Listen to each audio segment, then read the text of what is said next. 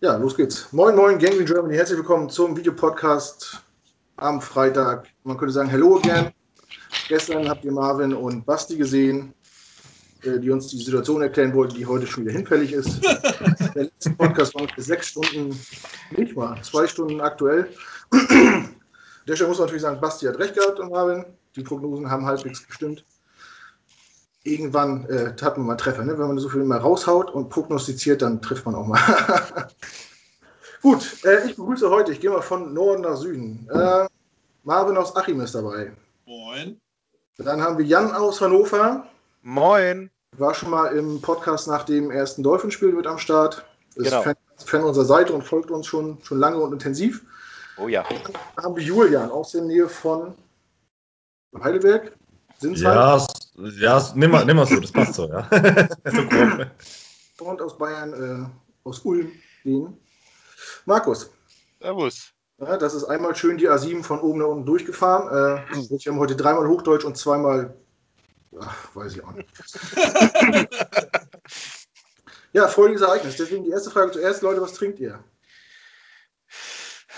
Ja. Von Norden nach Süden. Von Norden nach Süden? Also ich hatte Wodka Cranberry, ist aber schon leer. Ich muss da wieder neu holen. Als Nicht-Alkoholiker bin ich bei Club Mate Eistee. Julian? Ja. Mein klassischer Met. Ganz ja. klassisch Scotch. Ich tippe Ohne Eis. Ich habe hier einen schönen Rum am Start. 18 Jahre aus Kuba, 52% äh, Alkohol haben mir die Jungs von der Gang Green Germany mal geschenkt, äh, als ein paar Leute von denen zum Super Bowl übernachtet haben. Zum Wohl, Freunde. Und äh, auch da draußen, zum Wohl. Freut euch. Prost. Ah. Das tut Schmeckt gut. Das? Das, schmeckt, das schmeckt ganz anders, wenn man sich freut, als wenn Adam Gaze noch Trainer war. Da schmeckt das ganz anders, ne? Ja, Geschmacksknospen. Nicht mehr ganz so bitter. Ja, und man muss auch nicht immer so das bebende Kinn und nicht mehr so die, die Tränen in den Augen, so, das ist, hä? das ist alles weg. auf, herrlich. Also genau. Grund unserer Zusammenkunft heute so spontan ist natürlich, die meisten jetzt mitgekriegt haben, wir haben einen Head Coach. The Search is over. Und zu unserer aller Freude, so vermute ich, es ist äh, unser Kandidat geworden, den viele ganz oben auf der Liste hatten nach den letzten Tagen. Robert Saleh, Salah, mag man sagen, wie man will. Ähm, ich freue mich, ihr euch auch, denke ich. Absolut. Ja. ja. Was mich interessiert, frage ich auch, wir machen, wir lassen die Reihenfolge einfach von Norden nach Süden. Äh, wie habt ihr das erfahren? Wie habt ihr darauf reagiert? Wann habt ihr es erfahren? Ich habe es heute Morgen um sieben gefahren, erfahren, als ich aufgewacht bin und die NFL-Seite mir per Push-Nachricht gesagt hat, dass äh, die Jets einen neuen Headcoach haben. Ähm, und ich hätte gerne sofort äh, mein ganzes Haus zusammengeschrien, aber da ich äh, in einem Haus äh, noch eine Nachbarin äh, habe, die äh, das Haus sehr hellhörig ist, habe ich mir das halt mal verkniffen. Aber die Freude war natürlich riesengroß und äh, ja, einfach mega. Wir haben ja gestern im Podcast noch mit Basti gesprochen und Basti hat ja wirklich gesagt, dass er da glaubt, dass das jetzt äh, heute oder morgen fix gemacht wird. Ich habe es nicht geglaubt, bin ich ja ehrlich. Ich habe gedacht, die Jets warten noch auf äh, einen oder zwei Kandidaten, die jetzt am Wochenende noch in den Playoffs aktiv sind. Ähm, und dass es dann erst Mitte nächster Woche irgendwie eine Entscheidung gibt. Aber ähm, ich bin schwer begeistert. Ähm, ohne jetzt, äh, natürlich, ne, er muss immer einen Erfolg haben, aber Salah ist einfach den Mann, den wir brauchen. Der ist voller Energie, wenn man den in Interviews reden hört. Äh, der weiß, worauf es ankommt. Er sagt selber auch, ähm, ich habe meine Stärken und ich bin ein geiler Coach, aber ich habe noch Schwächen und man muss sich das Team, sein Staff zusammenstellen nach auch den Schwächen, die man hat, damit man einfach zusammen als Einheit fungiert. Genau den Mann brauchen wir nicht so der Adam Gaze Flippe, der mal meint, er wäre der geilste auf der Welt und kann nichts. Ähm, und hat auch hat keine Selbstreflexion und solche Sachen. Ähm, der auch die Medien mitnehmen kann, der die Spieler mitreißt. Äh, nicht umsonst haben ja viele Spieler äh, ihm gratuliert. Äh, das soll schon was heißen, auch von anderen Teams, jetzt nicht nur von seinem eigenen Team oder von unserem, sondern auch jemand selbst und Russell Wilson. Äh, äh, ich weiß gar nicht, wer jetzt noch dabei war. Äh, von, waren auch, glaube ich, zwei Spieler von ganz anderen Teams. Also, der hat einen Eindruck hinterlassen. Äh, sowas ist einfach mega geil und ich bin schon den ganzen Tag, äh, ich habe schon kaum gearbeitet heute hier zu Hause äh, vor voller Freude, weil ich die immer nur nachgeguckt habe. Nach meine, gut, das, Gott sei Dank hört meine Chefin hier keine Podcasts. Ähm, Äh, und äh, bin auch schon voller Energie und überholt. Also ich habe hier schon 90er Party gemacht, also ist total geil. Also einer der besten Tage, ich habe das so gut schon gesagt, seit äh, der beste Tag hier war Hype-Faktor, seitdem wir die Patriots geschlagen haben, 2015. Also richtig. Ja, Marvin, äh, bitte nur auf meine Fragen antworten, sonst machst du mir mein ganzes, meinen ganzen Ablauf hier kaputt. okay. Fragen wir Jan. Jan, äh, wie hast, wie hast du es erfahren? Wie hast du es aufgenommen? Ähm, ich bin gestern Abend mit den wohligen Worten von Marvin und Basti eingeschlafen. Und heute Morgen griff ich dann als erstes nach dem Aufstehen mein Handy, machte mein Handy auf und dann hatte ich Push-Nachrichten von YouTube von Matt O'Leary und Jet Central, wo es immer so, Salahaya, Salahaya. Und ich denke mir so, ich habe mal kurz fünf Minuten YouTube-Pause und geil. und habe mir dann äh, die Videos, ich glaube, Matt O'Leary ist immer so meine, meine erste Anschlaufstation, wenn es um Sachen geht von äh, aus New York. Und Jet Central ist mir, ist, er ist immer so ein bisschen jung und excited. Und nachdem er dann sehr just und excited äh, sein Video mir reingezogen habe, ähm, habe ich mir dann auch gedacht so, geil. dann. Julian, wie hast du das wahrgenommen heute Morgen? Äh, Ganz kurz zuerst, bist du mit dem Podcast oder wegen dem Podcast eingeschlafen gestern das ist ein großer Unterschied. Ne?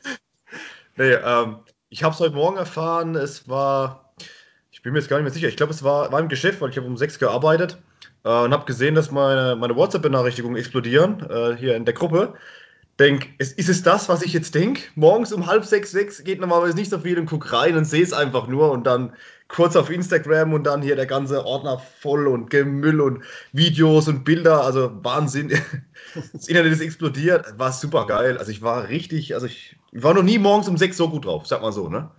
Das war, war top krass. Also normalerweise bin ich bis 8 Uhr nicht ansprechbar, aber da hätte man von mir alles haben können. Super, geil. Äh, das war einer unserer Wunschkandidaten, ich denke von 95% der Fanbase. Und das ist genau den, den wir brauchen, wie ihr schon gesagt habt. Jemand, der Energie hat. Todd Bowles war so einer, ja, was hat er gesagt? Keine Ahnung. Adam Gaze, ja, komische Augen, sonst nichts dabei. Und das ist auch einer, der bringt Feuer. Da bin ich mir sicher, auch wenn mal ein Spiel nicht so läuft, der bringt trotzdem die Stimmung auch bei uns Fans rüber, wo wir sagen, nee, hinter dem stehen wir, weil der will. Und das ist das, was wir brauchen. Das war genau das richtige Signal. Auch jetzt nicht vier Wochen zu warten, bis die Playoffs vorbei sind, bis die anderen Offensive-Koordinatoren äh, frei sind für Interviews und so weiter. Nein, sagen, wir wollen den Mann, wir holen den Mann. Das fand ich, fand ich richtig stark. Fand ich super. Hm. Markus? Ja, also, was war die Frage nochmal, nachdem die jetzt hier eine Stunde planiert haben? nee. Also, ja, ich habe es halt auch heute Morgen, nach dem Aufstehen eigentlich direkt während der Morgentoilette. ich habe, saß ja dann noch auf dem Porzellan und habe hier dieses eine Bildchen äh, noch äh, gezimmert äh, mit diesem weißen Rauch. Ich weiß nicht, ob wer es gesehen hat. Ja, das, das, war super. Das war super. Ähm, ja, ich, ich, ich, muss sagen, ich habe sogar auf Twitter veröffentlicht, bei, bei, also im, bei dem Tweet von den Chats und von Olivia Landis, die es retweetet hat. Und hat dann leider keine zehn Minuten gedauert, als mich irgendeiner angeschrieben hat und mich gefragt hat, ob ich nicht weiß, dass er Moslem sei. Ähm, das ist doch scheißegal. dann habe ich es wieder gelöscht, bevor ich dachte, bevor ich mich jetzt hier mit irgendjemandem auf irgendwelche Diskussionen einlasse, dass er meinen Tweet nicht versteht. Aber ja, war, also war noch nie so wach, morgens um halb sechs. ja, cool, mal. Äh, äh, bei mir war es so, äh, meine Kinder haben heute noch bei mir im Bett geschlafen, wie jeder, der Kinder hat. Und äh, nachts Besuch ich von den Kindern, weiß, wie gut man schläft, wenn zwei Kinder neben einem im Bett liegen. Und dann war ich relativ früh schon wach, ich glaube so gegen fünf oder sowas. Und guck, in, guck auf mein Handy, was ich, ich habe echt überlegt, guckst du jetzt drauf oder nicht? Weil wenn du drauf guckst, bist du wach. Tu so, als wenn du gar nicht wach warst, versuch weiter zu schlafen. Naja. Man guckt drauf und dann gucke ich, hä? Eine, also ich habe nur eine Nachricht gehabt in der, in der großen WhatsApp-Gruppe bei uns von Marius. Der hat mich zuerst äh, rausgehauen. Gruß an Marius. Ähm, und habe gedacht, hä? Nichts in der Redaktion, nichts in der Diskussionsgruppe, keiner schreibt hier was, pennen die alle noch, wir haben noch viele Frühaufsteher. Und dann habe ich auch NFL.com und Twitter und so, und dann, dann wurde mir das so bewusst, und dann war die Nacht natürlich vorbei für mich. Ähm, ja, hat mich natürlich auch sehr gefreut. Ja, wie gesagt, es hat ein bisschen gedauert, bis ich habe gesagt, das ist doch ein Fake und was man, ne, wer weiß, worauf man schon alles reingefallen ist. Jeder kennt das ja, der äh, soziale Medien verfolgt. Aber jetzt ist es passiert und jetzt ist es äh, wahr. Ich habe vorhin mit Christian geschrieben. äh, mein Trauzeuge, mein bester Freund, der ist 49ers-Fan. Ich habe ihn gefragt, was er dazu sagt. Er sagt, natürlich sind die 49ers sehr enttäuscht. Und, äh, aber er freut sich natürlich auch für ihn, dass er die Chance hat, als, ähm, als Headcoach durchzustarten bei einer sehr attraktiven Franchise in einer sehr schönen Stadt. Und hat gesagt, dass er der Meinung ist, dass er da was aufbauen kann, wenn man ihm ein bisschen Zeit gibt. Ähm, war Robert Saleh bei einem von euch die Nummer 1 Lösung oder hatte jemand noch jemand anderes? Ich weiß, Markus hatte, glaube ich, Jeff Fischer auf dem Zettel, ne? Äh, ich, ich, hatte, nee, ich hatte ehrlich gesagt lang gar keinen auf dem Zettel, weil ich mich mit der äh, Coach-Thematik eigentlich so gar nicht befasst habe. Ähm, erst eigentlich durch diese, ja, die Diskussion in der WhatsApp-Gruppe und alles. Und was mir an, äh, äh an Saleh einfach so gefällt, ist, er ist nicht phlegmatisch wie, die, wie seine Vorgänger bei den Chats. Äh, wie gesagt, ich muss ehrlich gestehen, ich weiß jetzt gar nicht, äh, was er fachlich besser macht. Ja, weil wie gesagt, ich habe mich äh, dahingehend gar nicht groß mit ihm befasst, aber mir gefällt einfach seine Art. Und äh, bei Adam Gaze, da war man ja, da, da wusste man ja gar nicht, stört es den eigentlich, dass man verloren hat? hat der Mann Emotionen? Äh, der, der, der, ja, der hat eigentlich immer so, so geguckt wie so, so ein Banner Senner-Hund, so nach dem Motto, nichts kann ihn irgendwie aus der Ruhe bringen. Und ähm, ja, und, und das gefällt mir einfach an, an, an Saleh. Ein junger Typ, der Emotionen hat, der einfach auch mal äh, äh seine Spieler aufpeitscht. Äh, ich weiß nicht, er wirkt auf mich, wie wenn er auch mal einem, Referee oder so den Kopf abreißen würde bei einer Fehlentscheidung. So dieser Werner Loran-Typ irgendwie so. Winfried Schäfer. Ja. Wobei ich, ich muss mich dann vielleicht als einziger outen, äh, der jemand anders auf dem Zettel hatte. Ich war jemand, der gesagt hat, mm, ich hätte ganz gerne so einen Sean McVay-Typ gehabt und das wäre für mich Joe Brady in der Sache gewesen. Ich wollte einen jungen, wobei auch, da muss man jetzt wieder sagen, auch Salah ist jetzt äh, 41. Das ist auch kein alter Hase. Ähm, aber ich wollte halt so ein bisschen so diese offensive Seite ein bisschen stärker sehen. Also ich wollte wieder so ein, so ein Offensive Mind ohne eine Empfehlung von Peyton Manning. Und ähm, deswegen, ich war, mein First Guy war immer Joe Brady, auch weil Joe Brady sehr viele Sachen gut mit Borrow gemacht hat äh, bei LSU und ihn zum First Rounder gemacht hat. Ähm, ich hätte mir gedacht, egal ob wir bei Darnold geblieben wären oder äh, jetzt einen Quarterback gepickt hätten, ich hätte, das wäre unser Quarterbacks-Coach wirklich gewesen. Aber auch so kann man sehr, sehr glücklich sein an der Stelle. Julian, bist du zufrieden oder hattest du äh, jemand anderen? Ich hatte äh, ehrlich gesagt gar keine klare Nummer 1. Ähm, ich war da relativ, relativ offen. Ähm, ja, Joe Brady sah ich auch ganz gut. Aber im Endeffekt, wie gesagt, ich war sehr offen aber als ich mich dann die letzten Tage vor allem ein bisschen reingelesen habe bei, bei Salah, Saleh, ich sag mal Robert, ja, ist besser. Robert. Ja, der Robert, so heißt auch mein Vater, das ist ein anständiger Name. Ähm, Umständig. wo, ich, äh, wo ich mich da reingelesen habe bei ihm, ich muss sagen, es wurde immer besser und er wurde mir immer sympathischer. Äh, Aussagen sind das eine, auch Adam Gaze hat manchmal Vernünftiges gesagt, wie er sich vorstellt, aber er hat es dann auch nicht umgesetzt. Aber wenn er schon bei den Grundprinzipien anfängt und sagt, ja, ich glaube, jeder Coach denkt von sich, er ist der Beste, mhm. aber weil es eben auch nicht so ist, dass äh, der Coach auf jeder Position der Beste ist, stell, stellst du dir einen Staff zusammen. Ähm, und das hat Adam Gaze ja nie zugelassen. Er hat ja gesagt, er ist offensiv-minded, bla bla. Er war in dem Sinn auch der, der Offensivkoordinator. Also ich denke, Dowell Logans hat dann nur die Hälfte an Sagen gehabt. Quarterbacks-Coach äh, hatten wir gar nicht. Und ich glaube, da weiß er einfach besser, auch seine Rollen mal abzugeben und zu sagen, nein, es ist besser, wenn ich da jemanden dafür habe. Das abzugeben, das ist auch ein, ein Verständnis davon, von sich selbst zu sagen, nee, ich kann das nicht alles. Ja, sich das einzugestehen, ich kann nicht fünf Sachen auf einmal machen, weil wir sind ja in der NFL und nicht im Amateursport. Und deswegen finde ich das sehr, sehr vernünftig, wie er von sich spricht, wie er dann die anderen Leute vielleicht einsetzt. Und das immer wieder kommt bei mir einfach auch dieses Feuer, das er rüberbringt, weil ich glaube, das geht schon auch in die Spieler mit rein. Und das kann schon auch mal spielentscheidend sein, wenn du Spiele hast, wie dieses Jahr, letztes Jahr auch, die sehr, sehr knapp sind.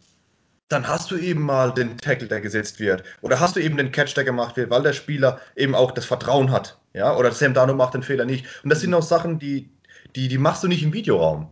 Mhm. Das sind zwischenmenschliche äh, Sachen, das, das ist auch nicht coachable, das, das bringst du rüber. Und das sehen die Spieler ja auch, ja. Die sehen das, oh, unser Coach frisst gleich den Schiedsrichter, hier geht was. Wenn du aber rausguckst als Sam Darnold nach deiner Interception, dein Coach sitzt da mit der Mappe und guckt nach dem nächsten Playcall, interessiert sich ein Scheiß, das merken die Spieler auch. Das sind ja auch alles Menschen und bei ihm kommt einfach dieses Feuer rüber. Ich glaube, er hat ein, ein anständiges äh, Verständnis auch von, von Taktik. Ähm, wie gesagt, bei, bei anderen Sachen, da lässt er einfach auch andere Meinungen zu und andere Positionen. Quarterbacks Coach, Offensive Coordinator. Und ähm, zum Thema Offensive Minded, äh, das ist ja eigentlich alles eine Richtungsaufgabe. Wenn er der Head Coach ist und er CEO ist und wir haben einen starken Offensive Coordinator und haben einen starken Defensive Coordinator, dann kann es auch sein, dass wir im Schnitt, jetzt mal übertrieben gesagt, 30 Punkte pro Spiel machen, obwohl wir eher vielleicht sogar als Defensive Minded eher auf dem Papier stehen wegen unserem Coach. Im Endeffekt ist es völlig wurscht. Hauptsache, wir schaffen es mal über 16 Punkte zu kommen im Schnitt, nicht so wie letzte Saison. Und dann hätten wir selbst dann mit 20 Punkten hätten wir schon einige Spiele mehr gewonnen. Und jetzt, wenn ähm, äh, Lafleur mitkommen sollte, was jetzt ein Gerücht ist, wird ein super Package. Ja, Marvin, du bist zufrieden oder hattest du noch einen anderen Favoriten? Ja, Favoriten hatte ich auch nicht wirklich, weil ich das immer schwierig finde, außer Ferne, ne, weil du ja bei den Gesprächen oder die wir im persönlichen Gespräch nicht äh, äh sehen kannst. Aber ich glaube, meine, also meine Top 3 waren schon die Enemy, Salah und Brady. Ähm, ich sag mal so, Basti hat uns ja alle äh, Brandon Staley, den DC von den Rams, äh, schmackhaft gemacht und alles, was man danach so gelesen hat und wie er ja auch rübergekommen ist, was McVay über ihn gesagt hat, wäre das vielleicht auch keine schlechte Wahl gewesen. Ähm, aber wie gesagt, ich habe ja schon gesagt, Salah ist der richtige Mann zur richtigen Zeit. Du brauchst einfach einen, der diese ganze Franchise jetzt mitreißt. Und ja. der hat ja Kraft für, keine Ahnung, für alle 80.000 Jets-Fans, die es im Stadion äh, irgendwann vielleicht mal wieder geben kann, äh, und die mitzureißen. Und die ganze Jets-Riege, die ganze Franchise, die Fanbase hat jetzt so einen Raketenschub gekriegt. Natürlich muss das dann äh, mit vernünftigen Entscheidungen jetzt die nächsten Wochen, Monate bis zum Draft. Ähm, und dann muss er natürlich auch Resultate bringen. Ähm, aber der Typ ist einfach im Moment die Initialzündung. Man, man merkt es an unserem Gesicht, wir kriegen auch das Grinsen nicht mehr raus, zumindest mal für einen Tag, weil es einfach nötig war. Es war einfach dringend nötig, dass man eine vernünftige Entscheidung kommt. Ähm, wie Julian schon gesagt hat, die Jets haben sich ihren Mann geholt. Ähm, sie wollten ihn. Ähm, er wollte natürlich äh, äh, äh noch die anderen, so wie Bastis gesagt hat, er wollte sich die anderen Interviews mal anhören.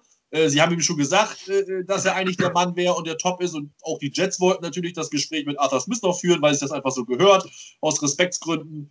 Ähm, und als sie gemerkt haben, oh, die Chargers wollen auch noch mal, haben sie einfach mehr mit Köpfen gemacht. Und er hat ja auch gesagt, das hat Peter Schrager ja, ich habe heute auch noch wieder Good Morning Football während der Arbeit gehört, auch gesagt, er wollte den Jets-Job. Und ganz ehrlich, da kann man ja fast die Tränen ja kommen. Wann wollte denn jemand mal wirklich den Jets-Job? Dass jemand sowas sagt, dann, dann geht mir schon das Herz auf. Mir ist auch scheißegal, aber jetzt erstmal vorgegangen hat, Hauptsache er wollte den Job. alles halt wirklich so. Das ne? ist ja übertrieben gesagt, aber wenn jemand sagt, er wollte den Jet durch, dann, Alter, das hätte ich ja auch nie gedacht, dass das überhaupt rüberkommt. Und er hat ja mit, äh, mit Salah selber ge äh, geschrieben. Das ist so ein gutes Gefühl mal jetzt für den Moment. Also, das ist einfach nur herrlich. Ob er jetzt Favorit war oder nicht, äh, er ist einfach ein guter Kandidat. Und, äh, genau das Richtige und ist einfach nur mega, mega geil. Also, ich glaube, äh, ja, Markus, ne? ich meine, ich habe irgendwie, ich weiß jetzt gar nicht, was jetzt äh, Good Morning Football, irgendwo habe ich sogar äh, äh, heute ein Video äh, gesehen, da wurde sogar gesagt, dass sowohl äh, die Jets wie auch Salah, Salah, Saleh, keine Ahnung, äh, eigentlich schon den Vertrag abschließen wollten. Aber beide haben sie noch gesagt, sie haben jetzt schon die Termine, in, also Salah in Philly und die Chats mit, wer war jetzt noch da? Arthur Smith. Arthur, Smith. Ja, Arthur Smith, genau. Dass sie noch beide äh, gesagt haben, sie ziehen jetzt noch die Termine durch, einfach um die nicht absagen zu müssen, einfach aus Höflichkeitsgründen. Mhm. Und äh, als, da, als es dann aber auf einmal hieß, dass äh, äh, Salah von Philly nach Los Angeles fliegt, dann äh, müssen die Jets wohl gesagt haben, oh scheiße, jetzt machen wir, komm, jetzt machen wir die, äh, schauen wir, dass wir die Tinte und den Vertrag kriegen und dann haben sie das durchgezogen. Aber es muss eigentlich schon, wie ja jeder schon vermutet hat, weil dieses zweite Interview ja eigentlich sich über zwei Tage gezogen hat und so lang war, dass hier eigentlich schon die, das Ergebnis rauskommt, war wohl zu dem Zeitpunkt eigentlich schon fast klar, dass es so ist. Und äh, mich freut es wirklich, dass mal jemand sagt, er, er möchte den Jets-Job. Und ich glaube, oder ich bin mir ziemlich sicher, dass ja, dass einfach die, die, die Chance, was aufzubauen. Ne? Es ist keine Stelle so nach dem Motto, so, wir haben hier jetzt diese zwei Jahre, äh, wir brauchen, ja, um den Super Bowl zu gewinnen, und du bist der Mann, der es uns möglich machen muss, sondern wirklich zu sagen, so, dass, du weißt, wo wir stehen, du weißt, du kennst unsere Cap-Situation, du weißt, welchen Draft-Pick wir haben, äh, wir lassen dich mitentscheiden, hier einfach was Großes draus zu bauen. Und ich glaube, das ist auch das, was ihn so ein bisschen kitzelt. Und deswegen möchte er den Job, glaube ich, auch. Einfach die Herausforderung einerseits, aber einfach auch die Chance packen. Ja. ja. Bestimmt. Ich meine, das muss jedem bewusst sein. Ne? Das, das, das geht nicht von einem auf das andere. Das ist ein längerfristiges Projekt und die Zeit ja. muss man geben. Äh, fangt jetzt nicht an, nach Woche 6 nächstes Jahr, wenn, wenn wir 1-5 stehen, zu sagen, oh, was für ein Mistake oder so. Bei mir war es so, ich hatte persönlich auch keinen Favoriten die ganze Liga zu überblicken mit allen Koordinators und zu sagen, wer, wer ist geeignet und wer nicht, äh, ist natürlich immer schwierig. Ich bin die letzten Tage auf den Zug mit aufgesprungen. ich habe mir vorhin gesagt, ich möchte einen jungen Coach, äh, der Play-Calling-Erfahrung hat und der ein Team mitreißen kann, für den seine, äh, seine Spieler durch Wände laufen. Ja. Wenn ich mir das jetzt mal runterbreche, äh, haben wir, glaube ich, passt das genau wie die Faust aufs Auge, was ich mir vorgestellt habe. Wenn ich das sehe an der, äh, an der Seite, die Körpersprache, wie ihr gesagt habt, die Spieler sehen das, wie geht ein Spieler, wie, wie, wie geht der Coach mit? Äh, der zerreißt sich da draußen, verdammte Axt, wir müssen uns ja auch den Hintern aufreißen und äh, ihn als, uns als Vorbild nehmen. Ich fand zum Beispiel letztes Jahr äh, Ryan Flores gut von den Dolphins. Der war auch draußen immer aktiv. Da hast du auch gemerkt, die, obwohl das Team schlecht geredet worden ist und und die haben sich auch den Hintern aufgerissen und overperformed und mehr, mehr gemacht, als sie eigentlich konnten. Äh, Negativbeispiel war für mich diese Saison zum Beispiel äh, die Cowboys mit Mike McCarthy. Mike genau. McCarthy. Ja. Ich weiß nicht, ob ihr euch erinnern könnt, die Situation, als ähm, Andy Dalton. Andy Dalton zu Boden gegangen ist und dann auch einen Hit äh, an den Helm gekriegt hat, ja. wusstlos auf dem Boden lag und also als, als wenn der wirklich irgendwie gelebt wäre. Er hat sich überhaupt nicht mehr bewegt. Und dann habe ich gedacht, oh mein Gott, jetzt geht es gleich richtig los auf dem Platz, weil ein Footballteam immer sagt, fass nicht unser Quarterback an, sonst gibt es hier richtig äh, an die Backen und es ist nichts passiert. Das Team war tot und die Spieler standen drumherum und haben gesagt, oh, das war jetzt nicht so gut. Ich sag mal, du brauchst ein Team, wo sich jeder für jeden zerreißt und wo, wenn einer deinen Spieler unfair anfasst, halt auch mal äh, ein paar Flaggen fliegen nach so einem Handgemenge oder so. Ne? Und das war, ich habe das kann doch nicht sein. Was, hä? Die haben gerade dein, dein Quarterback ausgenockt, illegal Contact, was weiß ich, viel zu spät, gegen Helm geschlittert. Nichts passiert. Und ich denke, wenn du so einen Coach hast wie äh, Robert Salah, äh, werden die brennen. Da, darauf hoffe ich, dass es diesen Effekt hat im Team. Und dann kann man auch mit wenig Talent mehr erreichen, weil der Wille macht manchmal mehr als das Talent, so denke ich. Ne? Marvin, äh, nochmal danke an deine Stelle. Äh, du hast nämlich schon wieder den nächsten Punkt von der Karte genommen hier. Du, oh, ja? Ich sage jetzt auch nichts mehr, kannst die anderen fragen. ja, wir können aber drauf eingehen. Äh, Peter Schwäger, heute Morgen Good Morning Football. Ähm, ich habe es auch gesehen. Ähm, es waren ja alle im Raum sehr, sehr positiv. Und äh, Peter Schwelle hat gesagt, er, er hat mit äh, Salah äh, Text-Messages, also äh, Nachrichten ausgetauscht, WhatsApp oder gesimst, was weiß ich. Und hat wirklich wortwörtlich gesagt, äh, Salah kam aus dem, aus dem Building und hat gesagt, I want this job. I want to be Jet. Hat er ihm geschrieben, hat, ja, dann kam es halt raus, äh, aus Höflichkeit nimmt man die anderen äh, Angebote noch an. Was ich jetzt gehört habe, war, dass er nicht die von vornherein nicht die Lösung Nummer eins war, dass man eigentlich einen anderen Favoriten hatte, aber dass sich nach den ersten Skype-Interviews rauskristallisiert hat, dass es entweder äh, Salah wird oder der OC von den Titans. Und nach dem zweiten Interview war eigentlich auch bei den Jets klar, äh, dass es in die Richtung geht.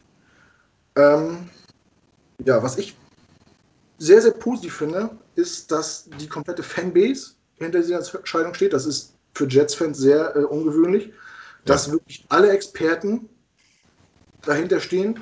Und was ich am beeindruckendsten finde, ist, dass Spieler, die überhaupt nichts mit ihm zu na gut, vielleicht mit ihm zusammengehalten haben, entfernt, äh, ihm gratulieren, den Jets gratulieren zu dieser Entscheidung, äh, ihm alles Gute wünschen. Wo man weiß, das sind PR-Profis, die, die natürlich passen nicht auf, dass die keinen Schrott reden, aber es zwingt sie keiner, irgendwas Gutes über einen ehemaligen Coach zu sagen. Und dass die von sich aus äh, Mails raus, raushauen oder Tweets raushauen und sagen, hier, er hat es verdient und gute Entscheidung und bla, das beeindruckt mich einfach, dass wir einfach mal nicht ähm, die Lachnummer der Liga sind. Also ist die letzten Jahre immer alle wichtigen Entscheidungen, die wir getroffen haben, wurden belächelt. Gaze fand keiner gut, dann kommt die Pressekonferenz, da setzt er noch die Kirsche auf die Sahne drauf mit seinem Wo bin ich hier eigentlich? Ähm, mit seinem leeren Blick. Ja, dann gehen wir 0-13, alle lachen über uns, wir gewinnen ein Spiel und es lachen noch mehr Leute über uns, weil wir den ersten Kick abgegeben haben. Und jetzt endlich mal eine Entscheidung, wo die ganze Liga, die ganze Fanbase nicht lacht und sagt, ja, das hat Hand und Fuß, das ist, das ist korrekt. Jan, ist das auch für dich eine neue Erfahrung? Äh, ja. Ähm, ich glaube, nach dem, was, was man so die letzten zwei Jahre an wir machen ganz ruhige Kon oder sogar so seit drei Jahren. Todd Bowles nehme ich da noch mit rein. Ähm, was wir so nach diesen drei Jahren äh, erlebt haben, dieses so, ja, wir machen mal, wir gucken mal und langweilige Sache. Ja. Es gibt eine Sache, an die, die, die, die wir eben im Vorgespräch hatten. Da hatte, hatte jemand gesagt mit Fireman Ed. Erinnert euch mal an das Spiel, erstes Sam Darnold-Spiel gegen die Lions. Ich war im Stadion. Wie Fireman Ed die Leute hochgepusht hat, dass das ganze Stadion nur noch Jets-Chance äh, äh, gemacht hat, weil wir diese Titan, weil wir die Titans so aus dem Stadion gefegt haben. Die Lions. Lions. Äh, Lions, ja, äh, ähm, die Lions so aus dem Stadion gefegt haben. Die beiden sehen gleich aus und haben diesen Leadership-Typ. I'm so excited. Ähm, dieser, wie, wie auch eben schon gesagt wurde, dieses, dieses Motivational Guy, das fehlt uns seit so vielen Jahren. Und man muss eine Sache sagen. Wenn ich vorher gesagt habe, so aus, aus C, ich hätte mir so Joe Brady gewünscht, weil der aus äh, schlechten Leuten gute Leute gemacht hat. Wir müssen konsternieren. 49ers dieses Jahr, es sind acht Spieler in der Defense ausgefallen. Und die Defense unter Salah war trotzdem ranked 6. Best äh, unter den Top 10 oder oberen äh, äh, äh, Mittlermaß äh, in den Top 10 von der ganzen Liga. Ohne Bowser. Ohne Bowser, wie gesagt, sieben Leute runter und. Ähm, und einer noch nach Indianapolis getradet. Richtig? Auch das? Ja, vor der Saison, ja. Die Ford, ne? Und. Nee, DeForest Buckner. Ah, Buckner, Entschuldigung. Mhm. Und wenn ich mir dann vorstelle, dass, ein, dass wir ähm, mit diesem Hire ein Markus May ein ganz starkes Argument liefern, bleib mal, ähm, dass wir ähm, im Draft wahrscheinlich äh, verschiedene Leute auf Edge oder ähnliches rausholen kommen und zu gucken, guck mal, wen wir da geheiert haben. Oder auch Leute wie Sherman nachholen können. Ich kann es absolut verstehen dass man momentan excited ist. Ja. Ich musste noch mal reingrätschen. Ich will jetzt nicht angeben, ne? aber äh, das, was Jan sagt, ich war bei dem Spiel im Stadion. das, kann, das, kann, man ruhig mal erwähnen. Also den nein, kannst du dir schon abholen. Das ist kein Thema. Und, äh, wir haben uns vorher in der Kneipe getroffen mit der Gotham City Crew und Fireman Ed war auch da und er hat mit uns einen Privat, Privat-Chat äh, Chant gemacht. Stand mit dem an der Bar und haben was getrunken. Das war das war super abgefahren. Und zum ersten Mal äh, auf so einem Event ist von, von so einem äh, amerikanischen Fanclub. Und man sieht Leute, die man sonst aus dem Fernsehen kennt. Und der steht vor, vor uns und sagt, ah, you're the Germans. Und dann, oh, das ist der mit dem Feuerwehrhelm. Ist ja, wie abgefahren ist das denn bitte gerade? Richard Gänsehaut, äh, als Jan das erzählt. Das war, ja, das war ein geiles Erlebnis. Ähm, nicht, wie, wie ist denn der eigentlich von der Art her, der Fireman Ed? Wie ist denn der so drauf? Super entspannt. Ich habe gehört, er wäre arrogant, aber ich konnte es mir nicht vorstellen. Ja, äh, es ging ja mal eine Zeit lang durch die New Yorker Fanszene, dass er arrogant ist. Er hat ja auch ein paar Jahre ausgesetzt, weil er bis zum Ende äh, Max Sanchez supportet hat und äh, jeden so ein bisschen äh, kritisiert hat, der dauernd gegen Max Sanchez geschossen hat und gegen äh, Rex Ryan. Und er war bis zum Ende Fan und hat gesagt, das muss ich mir nicht mehr geben hier, ich komme einfach nicht mehr. Ähm, nee, absolut nicht. Also in meinen Augen total gegroundet, war total nett, hat, war total interessiert in dem, was wir machen, warum wir so bekloppt sind und äh, ja, sonntags morgens einfach mal von Frankfurt nach Detroit fliegen, um uns einen Footballspiel anzugucken. Ähm, ja, der war super nett, also total geil. Und dann, wie gesagt, so einen exklusiven äh, Charme mit ihm gemacht in der Kneipe. Das war schon, ja, das war schon sehr exciting. nee, der ist cool drauf. Ich mag den sehr gerne. Ich, ich freue mich, ihn nochmal treffen könnte. Mhm. Wo waren wir stehen geblieben? Also, was ich noch sagen wollte, wenn, wenn Feuermann ja. Ed, wenn der mal nicht kann, könnte ich mir auch vorstellen, dass Salah oben steht mit dem Feuerwehrdepartement und ja. mal die Dinge anheizt. Das würde auch gut passen, ne? Ja, Salah macht ja auch immer vorm Spiel, um sich aufzuwärmen und solche, rennt er immer die Treppen hoch und runter in jedem Stadion. Da kann er mal oben stehen bleiben und mal eben den Helm fädeln da. Das ist auf jeden Fall besser als dieses Riechsalz von äh, LMG. ja. okay, ja, Aber wisst ihr noch, Ich noch Wisst ihr noch, als Adam Gaze gesagt hat, er ist in Thanksgiving extra früher vom Essen weg, um den Gameplan zu erstellen, extra die Zeit gecancelt und dann haben wir so auf die Schnauze gekriegt im Spiel, da war das Ganze noch lächerlicher, hätte er ein bisschen gar nichts gesagt zum Thema Rituale vorm Spiel und so, ne? Man hat ihn wahrscheinlich aussprechen lassen. Er hat bestimmt gemeint, ich habe die Playstation angemacht und habe mir alles, was Ask Madden gesagt hat, aufgeschrieben. ja. Ja, aber die Ähnlichkeit zu Fall Man ist auf jeden Fall da und ich habe es vorhin schon mal gesagt und den Gag hat mir bis jetzt noch keiner geklaut. Er sieht halt aus wie Gottkönig Xerxes aus dem Film 300. Ohne, ohne Gesichtsschmuck. Er macht schon was her. Ich finde, wenn, wenn, wenn er und Douglas nebeneinander stehen, das ist schon. Die ja. meisten Head Coaches sind ja ein bisschen beleibter und ein bisschen betagter und so. Und wenn da zwei so Vollmaschinen also stehen, auch vor dem Team und so, ich, ich glaube, das macht auch ein bisschen Eindruck. Auf jeden Fall ist er gut, gut in Shape für einen äh, Football-Coach. Das hat man nicht so oft. Ähm, ja, was kann man noch zu ihm sagen? Seine Laufbahn ist, er ist schon er ist erfahren, er ist schon lange in der NFL. Viele wissen es gar nicht, er war sogar im, äh, im Coaching-Staff der, der Seahawks, als sie den Super Bowl gewonnen haben. Da war äh, Defensive Control irgendwas. Ich habe von dem Podcast von, von Werner und ja. Isume gehört und dann meinte er, äh, die machen halt so Scouting im Vorfeld. Ne? Also worauf muss man achten? Was kann passieren äh, bei der in der Situation? Das sind die, die die Hütchen aufbauen eigentlich so die, die, die Drecksarbeit machen, aber natürlich lernt man so. Und wenn sogar Leute wie Russell Wilson äh, heute Posts raushauen und sagen, herzlichen Glückwunsch, Robert, hat er selbst als niedriger Coach äh, trotzdem irgendwie einen Eindruck hinterlassen bei Spielern aus seiner Vergangenheit. Was ich, ich wie gesagt, ich finde es total geil, dass, dass Spieler, die es nicht einfach nicht müssen, Shoutouts raushauen und sagen, geiles Ding, wir freuen uns, du hast das Richtige gemacht. Alles gut. Ähm, gehen wir einen Schritt weiter. Jetzt haben wir einen Head Coach, sind alle soweit zufrieden. Eine, eine, eine Geschichte hätte ich noch, was mich so an, an, an Salah ein äh, äh, bisschen beeindruckt. Was heißt beeindruckt? Er hat ja äh, eine Geschichte, wie er eigentlich zum Coaching äh, gekommen ist, habe ich gelesen. Er war ja auf dem College, hat er gespielt, ähm, hat es dann aber nicht in die NFL geschafft und ist dann ins Finanzwesen. Und sein Bruder hatte seinen zweiten Arbeitstag äh, im World Trade Center damals 2001 mhm. als, äh, als der Anschlag war und hat es aber lebend rausgeschafft. Und dann hat sich Salah gedacht, scheiße, das Leben ist viel zu riskant, um irgendwas zu tun, was keinen Spaß macht. Und hat sich dann darum bemüht, wieder ins Footballgeschäft zu kommen. Also der, der Mann ist, was das Thema betrifft, gut, das ja. wahrscheinlich jeder Football-Coach ist mit Leib und Seele dabei, aber äh, es ist schon seine Passion. Gell? Oh, das, das habe ich noch nicht gehört. Das natürlich eine, also ich habe es irgendwo gelesen, ich weiß jetzt nicht mehr wo. Ähm, ja, stimmt. War so ein Artikel? Ja. Äh, fand ich sehr beeindruckend, einfach zu sagen, äh, nee, scheiß drauf, ähm, ich habe hier einen sicheren Job, den sch schiebe ich jetzt zur Seite, ich will mich mit Football beschäftigen und ist dann eben, hat dann eben angefangen, sich zu bewerben, ja, bis er eine Stelle hatte und hat sich eben jetzt bis zum Head Coach hochgecoacht. Ja. Also wenn das stimmt, das ist natürlich äh, eine coole Geschichte. Ein bisschen so Cinderella-Story, was man ja auch gerne hört, so fürs Feelgood und so. Aber ja, natürlich, wenn das seine Passion ist und man merkt es einfach auch, finde ich. Man, wenn man ihn beobachtet, wie er mitgeht, wie er die Spiele abfeiert, äh, gegen die Gegend springt und abprallt, den auf die Helme haut, ich, finde es einfach geil. Ich finde es einfach geil, wenn du einen Trainer hast, wo du merkst, der ist bei der Sache und freut sich, egal ob Offense oder Defense. Und auch der Punkt, dass er jetzt Defense meint, ist, das macht für mich keinen Unterschied. Wichtig war für mich, dass er halt Plays gecallt hat, dass er weiß, was es heißt, diese Verantwortung zu haben.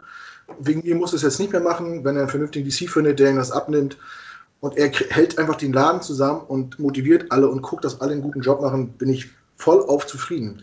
Wir gehen mal einen Schritt weiter. Was bedeutet diese Verpflichtung für den weiteren Coaching-Stuff? Gerüchte sagen, und es scheint ziemlich sicher zu sein, ohne das jetzt äh, festzumachen, äh, dass er Mike LaFleur mitbringt.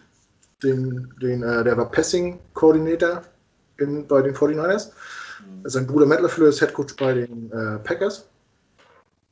Und ja, erstens, ich finde, mit wem fange ich jetzt an? Ich fange mit Julian an. Wie findet ihr diesen Move, falls es dazu kommen sollte? Und hast du schon irgendwelche Ideen, was, was da noch gehen könnte Richtung Coaching-Staff? Also den Move, also wenn er so kommen würde, fände ich nachvollziehbar, äh, weil er ihn natürlich kennt, aber auch super, weil er äh, Passing Game Coordinator, also man muss überlegen, was äh, bei den 49ers abgelaufen ist. Jimmy Garoppolo sah teilweise besser aus, wie er eigentlich ist, glaube ich. Er ist kein schlechter Quarterback, aber sie waren im Super Bowl und das mit einem Quarterback, der eben nicht Elite ist. Das sagt schon einiges. Ähm, ja, vom Coaching-Staff weiß man jetzt, wie gesagt, noch nicht so viel. Was ich mir vorstellen könnte, weiß man aber nicht, wie beim letzten Mal auch, dass unser Special Teams Coordinator vielleicht bleibt, Brent Hoyer, weil der eigentlich immer einen ganz vernünftigen Job macht. War auch dieses Jahr nicht unterirdisch, muss man da sagen. Äh, gut, es liegt natürlich auch im Personal, je nachdem, was du hast. Äh, das könnte ich mir so vorstellen, aber ansonsten ist ja noch alles offen. Ich, ja gut, wie gesagt, ich denke mal schon, dass da der Großteil davon gehen muss, weil er, denke ich, auch seine eigenen Leute mitbringen will, was auch vernünftig ist. Ähm, wie gesagt, aber der erste Move, wenn das unser neuer Offensive Coordinator wäre, fände ich schon mal, das wäre der nächste Win. Also ich habe gerade vorhin schon gesagt, wir haben in den letzten 24 Stunden mehr gewonnen wie in den letzten 17 Wochen, wenn das so wäre. Ähm, könnte ich mich absolut mit anfreunden. Ob es jetzt gleich funktioniert, das ist natürlich auch kein Garantieschein, dann hast du nie. Den brauchen wir aber auch gar nicht, weil wenn man sich an die erste Saison von Adam Gase erinnert mit den Dolphins, das sind sie in die Playoffs. Erste Saison Todd Bowles, 10-6 mit uns und danach ging es steil bergab. Also wie gesagt, wenn es im ersten Jahr auch mal ein bisschen rumpelig läuft, muss man sich darauf einstellen, kann passieren. Es geht aber darum, ob man den Prozess sieht. Wie arbeitet er mit seinen Leuten, wie arbeitet der Koordinator, stellt ein paar Sachen um, passt da was an, was bei Adam Gaze nie der Fall war. Nach anderthalb Jahren hat er angefangen, etwas leicht abzuändern. Und wenn man das im ersten Jahr sieht, dann ähm, sieht man auch, dass die Coaching-Staff funktioniert. Ich glaube, sie wird da funktionieren, eben auch weil wir einen Head Coach haben, der vielleicht nicht immer komplett das Play-Calling übernimmt, sondern er das Ganze überwacht und dass er eben auch gut kommunizieren kann. Weil ich glaube, er ist ein sehr empathischer Mensch und dann kann er das gut kommunizieren. Ähm, das hat uns auch immer so ein bisschen als Brücke gefehlt, habe ich das Gefühl gehabt, jetzt unter Adam Gaze. Ähm, dann glaube ich, kann das ganz gut werden. Und wie gesagt, es ist halt alles noch Spekulation, was jetzt noch Defensive Coordinator anbetrifft und alles andere. Ich denke, da werden wir in den nächsten Tagen mehr erfahren. Vielleicht auch nach der offiziellen Pressekonferenz, wenn die stattgefunden hat. Ich weiß noch nicht, wann sie ist. Äh, ich, ich bin einfach super aufgeregt. Ich, ich freue mich einfach riesig. Also ich, ich kann, also wie gesagt, ich, ich, ich konnte es zuerst gar nicht glauben, dass wir so einen Move machen. Das war schon super. Und dann höre ich jetzt noch, äh, dass LeFleur wahrscheinlich unser Offensive Coordinator wird. Das klingt mir fast alles zu gut als Jets-Fan. Wie gesagt, es läuft super. Ich bin teilweise sprachlos, dass sie den Deal jetzt einfach fix gemacht haben, dass wir jetzt dastehen mit unserem eigentlichen Wunschkandidaten. Ja. Ich bin zufrieden, bin optimistisch.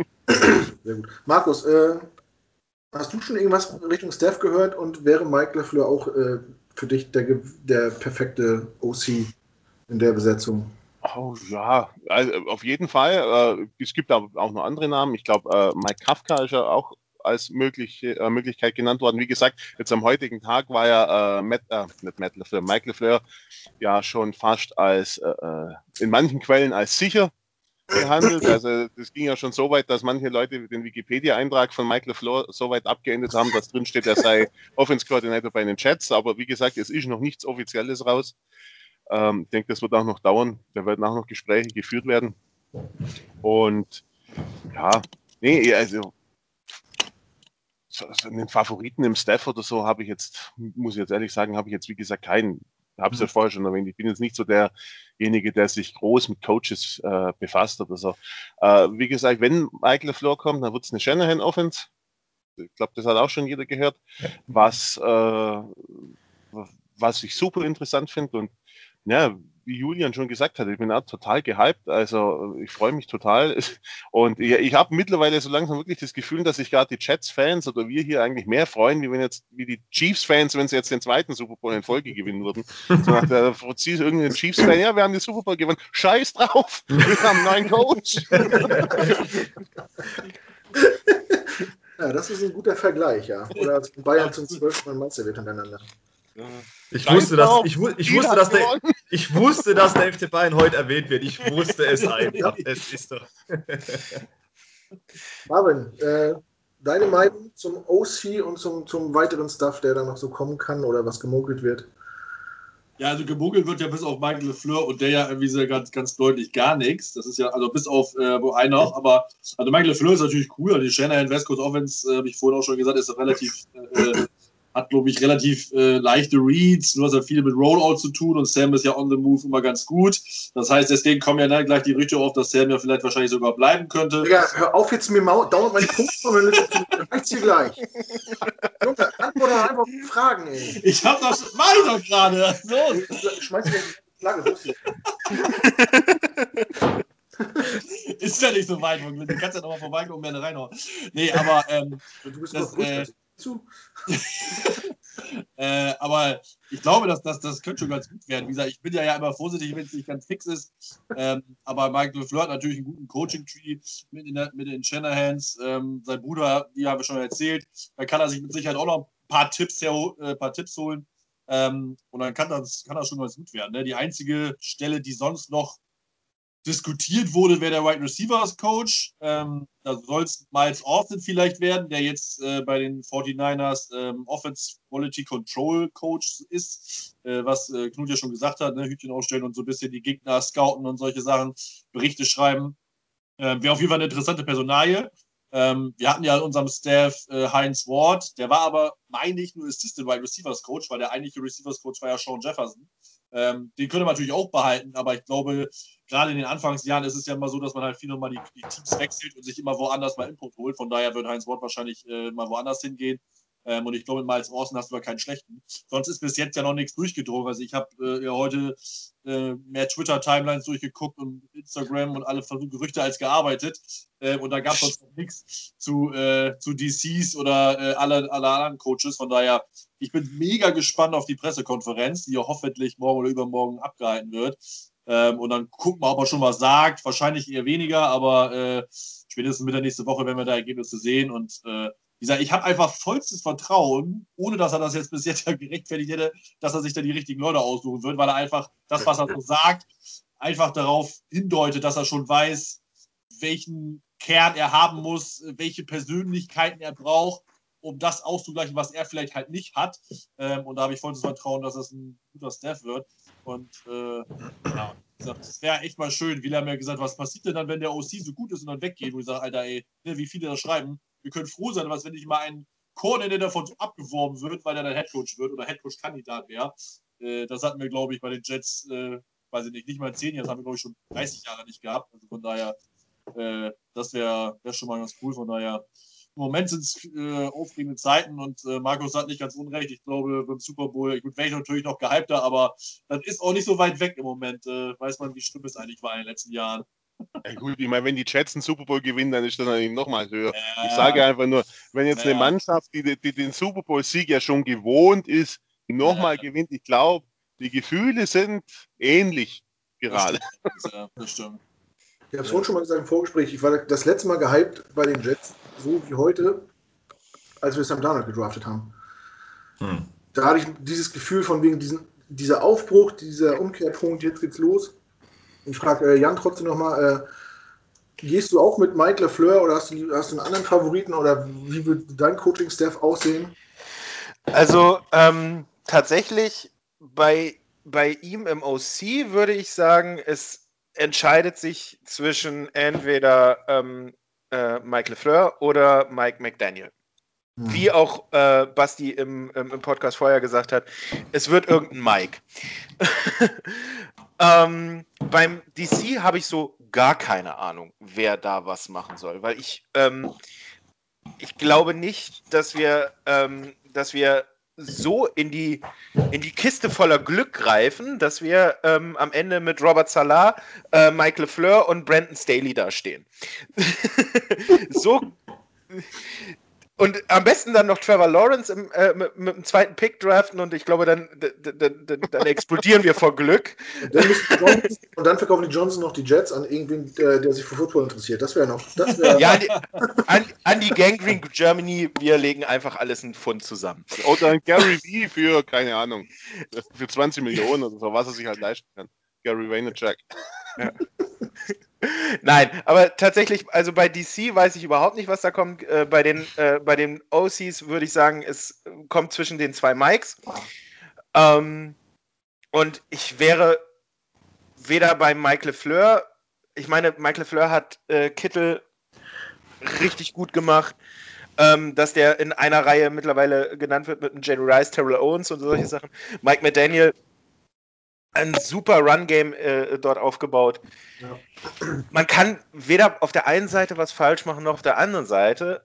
Ähm, blöd wäre es natürlich, wenn wir gar keinen davon kriegen, was ich mir aber nicht vorstellen kann, weil es für die beiden eine Verbesserung wäre zu einem Play-Calling-Coach. Ähm, ähm, und das will jeder machen. Deswegen, es wird einer von den beiden. Und bei den DC, da vertraue ich auf eure sehr, sehr fachgut, fachlich gute Meinung. Ja, ich äh, vertraue auf Salahs Meinung, ehrlich gesagt. Also. ja. Ich wählen, so, schade eigentlich. Versteigt nicht so auf Mike LaFleur, äh, selbst wenn wir Mike Quester McDaniels kriegen. Äh, wer Zeit hat, kann sich gerne mal die, äh, die Fortnite-Spiele der letzten Saison angucken. Ich musste oft, oft mal gucken oder viele Videos von meinem Kumpel Christian gekriegt, wie gesagt, Fortnite-Fan.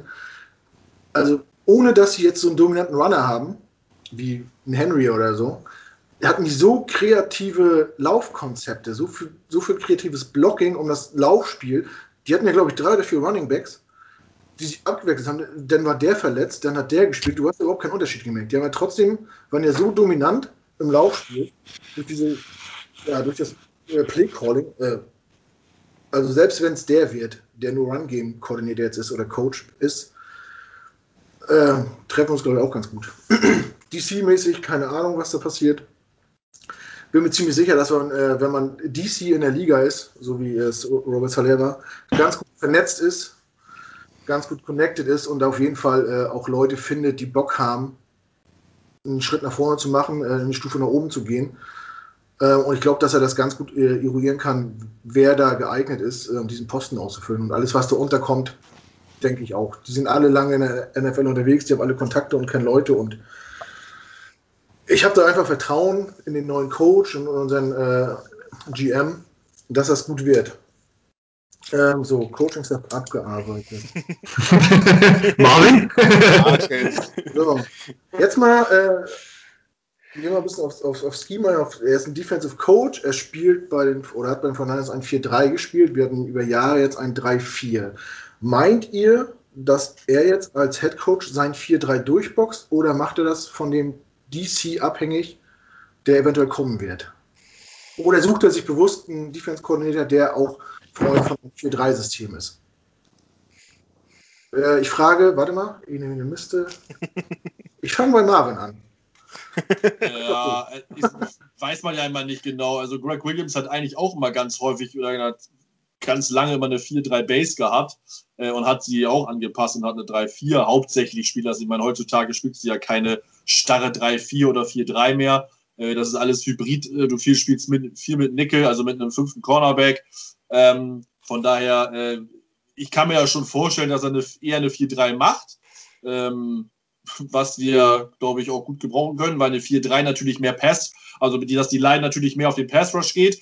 Bei der 3-4 ist die, ist die Line einfach wirklich eigentlich nur dazu da, um den Run zu stoppen und den Pass Rush musst du halt über die Outside Linebacker irgendwie generieren oder halt durch Blitze. Ähm, von daher kann ich mir das schon vorstellen. Ähm, aber ich glaube auch, wie du schon sagst, das hängt, glaube ich, schon vom DC ab, weil ich auch wirklich gar keine Ahnung habe, wen er da jetzt mitnimmt. Also es sind, glaube ich, weil ich habe gerade den Coaching-Staff der 49ers durchgeguckt, äh, so ein paar Namen, so ein Chris Kruo-Check oder so, ist, glaube ich, D-Line-Coach. Der schwamm mal kurz im Raum. Es kann natürlich auch jemand sein, halt von wo, ganz woanders. Und der muss ja nicht nur mal seine 49er-Kumpanen dann mitnehmen. Ähm, ich habe ja erst, äh, heute Morgen war ich ja schon, bin ich ja schon fast vor dir aus dem Bett gesprungen, weil ich äh, gelesen hatte, dass Demico Ryans DC wird. Das war aber ja für die 49ers gedacht. Ich dachte, geil, Demico Ryans, weil der war so mein Lieblingslinebacker neben Patrick Willis. Der war früher bei den Texas Linebacker und den fand ich mal richtig geil. Ähm, und da habe ich ja schon gar nicht gedacht, habe ich schon gedacht, Alter, jetzt wird ja, so wie Julian so sagt, jetzt wird es ja nur noch besser. Ich kann das alles gar nicht glauben. Und wo gehe ich jetzt mit hin meiner Energie? Aber das war natürlich falsch gelesen. Also, er wird wahrscheinlich dann zum DC bei den 49ers befördert. Ähm, aber da ich echt gar keine Ahnung habe, wer DC wird, äh, ist das natürlich schwer zu sagen. Aber ich kann mir das schon vorstellen, dass wir eine 4-3 machen, definitiv. Und wäre nicht auch ganz cool. Also nach Jahrzehnten eine 3-4, so eine 4-3, die auf Pass Rush geht, wäre schon mal ganz nett. Also hätte ich nichts gegen. Julian, denkst du auch, dass er auf 4-3 umstellt oder äh, hat er der Defense Cornelius das letzte Wort? Ich, ich, ich bin ehrlich, ist mir eigentlich scheißegal. Hauptsache, wir sind erfolgreich. Ich denke, das liegt erstens am Koordinator ähm, und es liegt vor allem am, am, am Personal. Es kommt darauf an, was kommt auf die Free Agency, wie sieht der Draft aus für uns, was stellen wir uns so grob vor, wo es in welche Richtung geht. Ich denke, das wird dann auch konkreter, wenn der Defensive ähm, Coordinator dabei ist, weil ich denke auch, dass der mit ins Boot genommen wird, so was in sein Scheme am besten reinpasst. Vielleicht wird es auch ein bisschen so äh, bisschen wechselhaft, dass man 4-3 ist oder eben die 3-4, dass es gar nicht so starr ist, dass man relativ flexibel ist, das kann ich mir auch gut vorstellen. Ich kann mir auch vorstellen, dass wir, wie gesagt, äh, die 4-3 Base spielen und dass wir dann dementsprechend auch draften und in die Free Agency gehen. Aber ich glaube nicht, dass er sich da, äh, dass er da drauf beharrt. Ähm, das schätze ich ihn zu intelligent dafür ein. Wenn er jetzt sich das, das Rooster anguckt, man weiß ja schon ungefähr, mit welchen Spielern machen wir weiter, welche Spieler hören auf bei uns. Und dann kannst du ja schon ungefähr absehen, was passt besser zu uns. Ähm, ich denke, das hängt an ganz vielen Faktoren. Stand jetzt, glaube ich, steht das noch gar nicht fest, ob wir 4-3, 3-4 oder irgendwas anderes spielen. Ich glaube, das ist noch, äh, steht noch in Wolken, aber ich habe schon 4-3 habe ich schon erfolgreich gesehen, ich habe schon 3-4 erfolgreich gesehen. Es kommt auf die Spieler und auf die Coaching-Staffs drauf an. Ähm, das würde ich, wie gesagt, wir wissen ja noch gar nicht, wie sehen unsere Spiele aus. Angefangen bei CJ Mosley und so weiter. Was ist da zu machen? Wen holen wir noch dazu? Wie bauen wir drum auf? Ja, hast du dann vielleicht wirklich eine 4-3, CJ Mosley in der Mitte? Äh, kann er das überhaupt noch tragen, nachdem er zwei Jahre fast kein Football gespielt hat? Ja, vorher hat er für uns Elite-Level gespielt, leider nur drei Viertel. Ja, das war eine halbe Stunde, das war es in zwei Jahren, das ist halt nicht viel. Muss man abwarten. Ja. Ich lasse mich da überraschen. Ähm, nach den Moves allerdings jetzt auch mit, mit so einem Head Coach und vielleicht auch vielleicht dem Offensive Coordinator bin ich da relativ zuversichtlich, dass da äh, nichts irgendwas erzwungen wird mit der Brechstange. Mhm. Jan, hast du dir da schon Gedanken darüber gemacht, wie unsere Defense äh, in Zukunft laufen wird?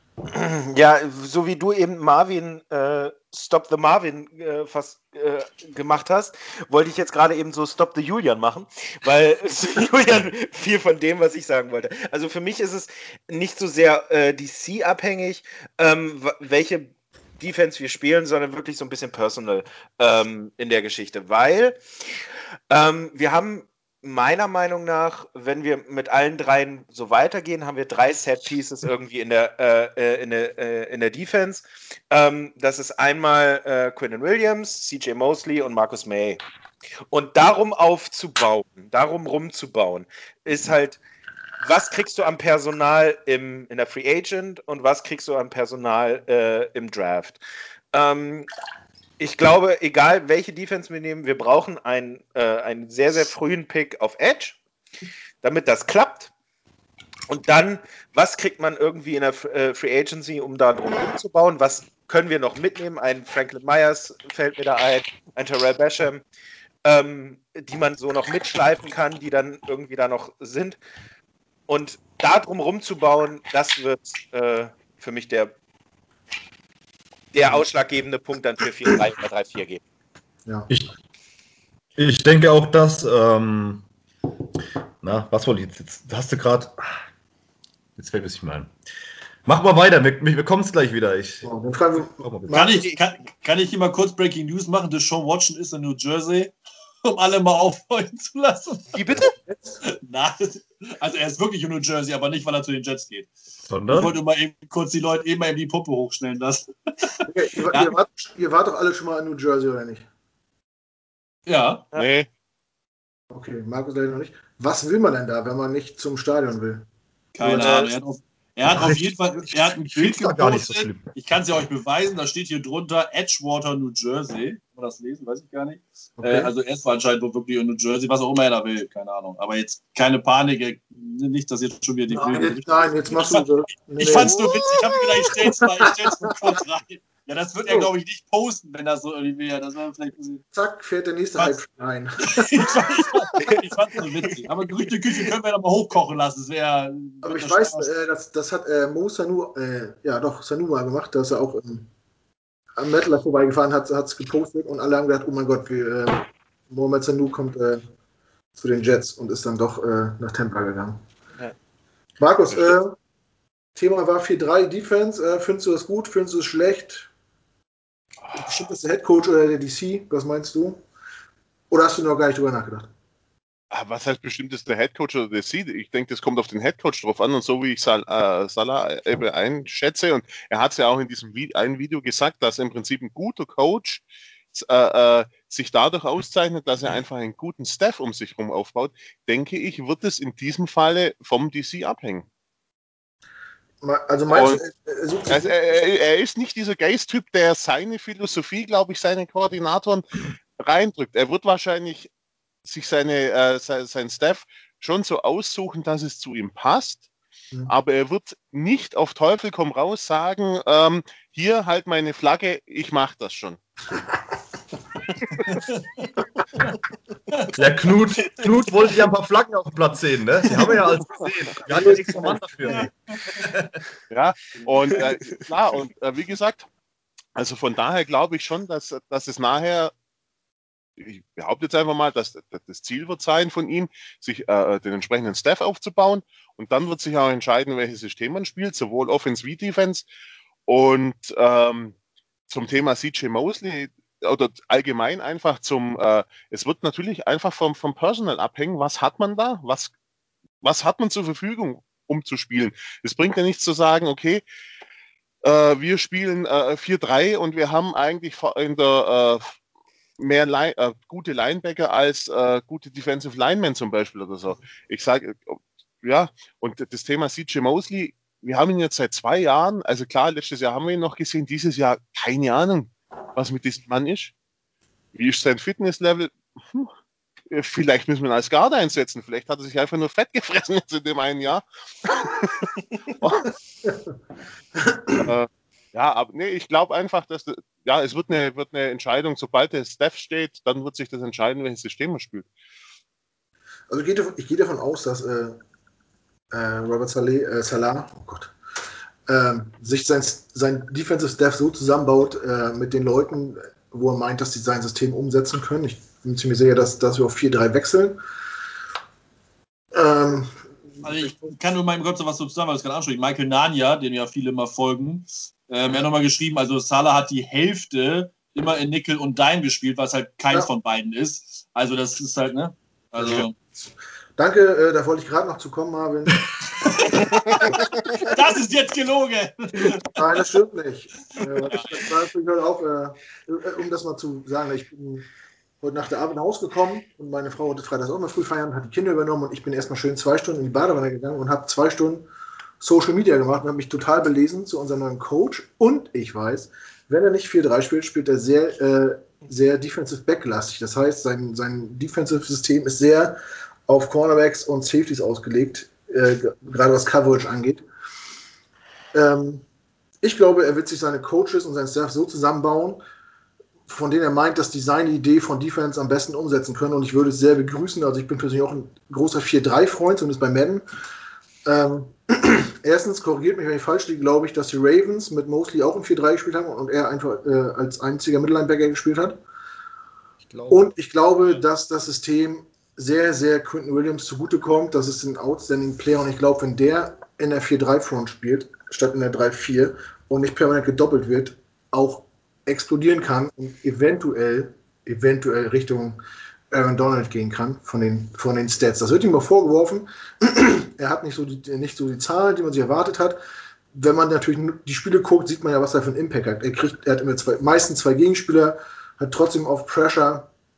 Ich denke, wenn er in diesem System spielen darf und integriert wird, dann kann er auch zahlenmäßig viel besser abliefern und dann werden auch äh, Kritiker verstummen, die ihn jetzt vielleicht schon nicht als Bast mehr bezeichnen, das war in der ersten Saison, aber ich glaube, er kann dann auch nochmal einen Schritt nach vorne machen und viel, viel wichtiger werden, äh, als er jetzt schon ist. Ähm, 4-3 bedeutet natürlich auch, man muss ein bisschen gucken, was hat man im Roster, was muss man noch machen. 4-3 heißt, wir haben, wir spielen offiziell nicht mit dem Defensive End. Ähm, da müssen wir natürlich gucken, was man machen kann. Ähm, gucken wir mal Richtung Draft. Ähm, ja, wir können auch, nee, wir fangen erst mit dem Quarterback an, glaube ich. Ne? Ähm, nachdem das rauskam, Robert Salaire wird unser Coach, er kommt aus der Shannon Offense oder hat mit Shannon zusammengearbeitet, äh, West Coast Offense, dies, das. Und auf einmal kommen alle Beatwriter und Experten und sagen, oh, eigentlich passt das ja sehr gut auf Sam Darnold. Für die meisten von uns ist Sam Darnold abgeschrieben gewesen. Meint ihr, es ist, gibt eine realistische Chance, dass Sam Darnold nächstes Jahr noch im Jets-Trikot aufläuft? Ich frage mal, weiß nicht, wer will, wer sich zuerst meldet, ist Anne? Markus. Also realistische Chance, glaube ich. Ich sage jetzt nicht, dass es mein Favorit ist, aber ich glaube es.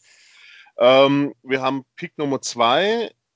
Ich glaube, Wilson passt auch sehr gut rein. Ähm, in dieser Hinsicht eigentlich ja, fast alles zu sagen. Äh, die, ich sage einfach mal so, also mein Favorit ist Wilson. Nur sollte es Darnold werden, werde ich jetzt definitiv nicht der Typ sein, der dann schon wieder den Headcoach in Frage stellt, weil ich bin mir ziemlich sicher, das wird es geben. Äh, dass dann äh, die ersten da schon wieder anfangen, oh mein Gott, was für eine Fehlentscheidung. Und, aber klar, es gibt natürlich immer äh, äh die, die Leute, die auf der Couch sitzen und es besser wissen. Ähm, also das, das, muss ich einfach sagen. Jetzt, jetzt haben wir einfach diesen, jetzt sind wir so gehypt von dem Trainer, jetzt müssen wir ihm einfach auch diese, dieses Vertrauen mal über eine komplette Saison geben, auch wenn wir sagen, wie kann der sowas entscheiden? Ähm, ja, im Prinzip alles. Mein Favorit ist Wilson. Wenn es Darnold wird, freue ich mich auch. Ich freue mich für Sam Darnold. Ich mag Sam Darnold. Äh, und wenn es funktioniert, umso besser. Äh, und äh, was wahrscheinlich Fakt sein wird, sollte es wirklich mit äh, Matt LeFleur, sage ich mal, äh, eine Shanahan-Offense werden und ich sage mal, äh, Sam Darnold äh, kann dort besser performen, als es unter Adam Gase konnte. Muss uns halt allen klar sein, wir werden 2022 vielleicht vom Pick her nicht mehr ganz so gut dastehen wie jetzt. Das ist halt das große Risiko. Mhm. Ja, äh, die große Hoffnung, aber auch das große Risiko. Wobei Akt, was noch dazu kommt, die äh, Draft Class 2022, was QB angeht, äh, ist Stand heute, kann sich natürlich auch noch ändern, eher so. Ja, also selbst wenn wir Pick 1 hätten, würden wir wahrscheinlich nicht mehr so die Qualität bekommen, wie man es jetzt mit zwei haben könnte. Das, aber das, das, ist gefühlt auch jedes Jahr. Also, ja, wenn, immer so. An, also, letzt, an letztes Jahr da habe ich irgendwie monatelang nur was von Tua gehört, bis der sich die Hüfte gebrochen hat. Ja. Und auf einmal kommt Joe Burrow aus dem Nix und dann ist das auf einmal der Guy, den man haben muss. Der wirklich auch nur im letzten College wirklich gezeigt hat, was er kann und davor auch Mittelmaß war oder ist er nicht auch hin und her gewechselt Colleges und sich nicht, nicht so richtig durchsetzen konnte. Ah, ich, ich, da, ich gebe da nicht so viel drauf. Das ist ja. äh, so viel Spekulation. Ja, dir vollkommen recht. Ja, das ja Spaß. Wo wir da ewig. War, die, war, war die beste Class ever seit 15 Jahren. So, Jetzt ja. gucken wir mal, wer wo, wer wo geblieben ist und wer jetzt abliefert nach drei Jahren. Ja, nee, gebe ich dir vollkommen recht. Wie gesagt, letztes Jahr war es Tour, dann war die Hüfte gebrochen, dann war es Joe Burrow, dann war der Draft, dann startet die NFL und auf einmal ist es Herbert. So aus. Und jetzt und auf einmal ist Tour, der vor anderthalb Jahren noch der Mann war, im Gespräch, dass, dass die Dolphins ihn schon aufgegeben haben und, und abgeben wollen. Ja. Verstehen. Ja, ja, das ist, das ist aber Blödsinn an der Stelle. Da muss ich, muss ich mal ganz klar sagen. Also, äh, Tua hat, wenn er gespielt hat, jetzt nicht überragend äh, die Dolphins nach vorne gebracht oder solche Sachen, aber das war grundsolide. Und äh, das war auch was, worauf man aufbauen konnte. Ähm, und das nach einer Hüftverletzung. Das ist in Ordnung.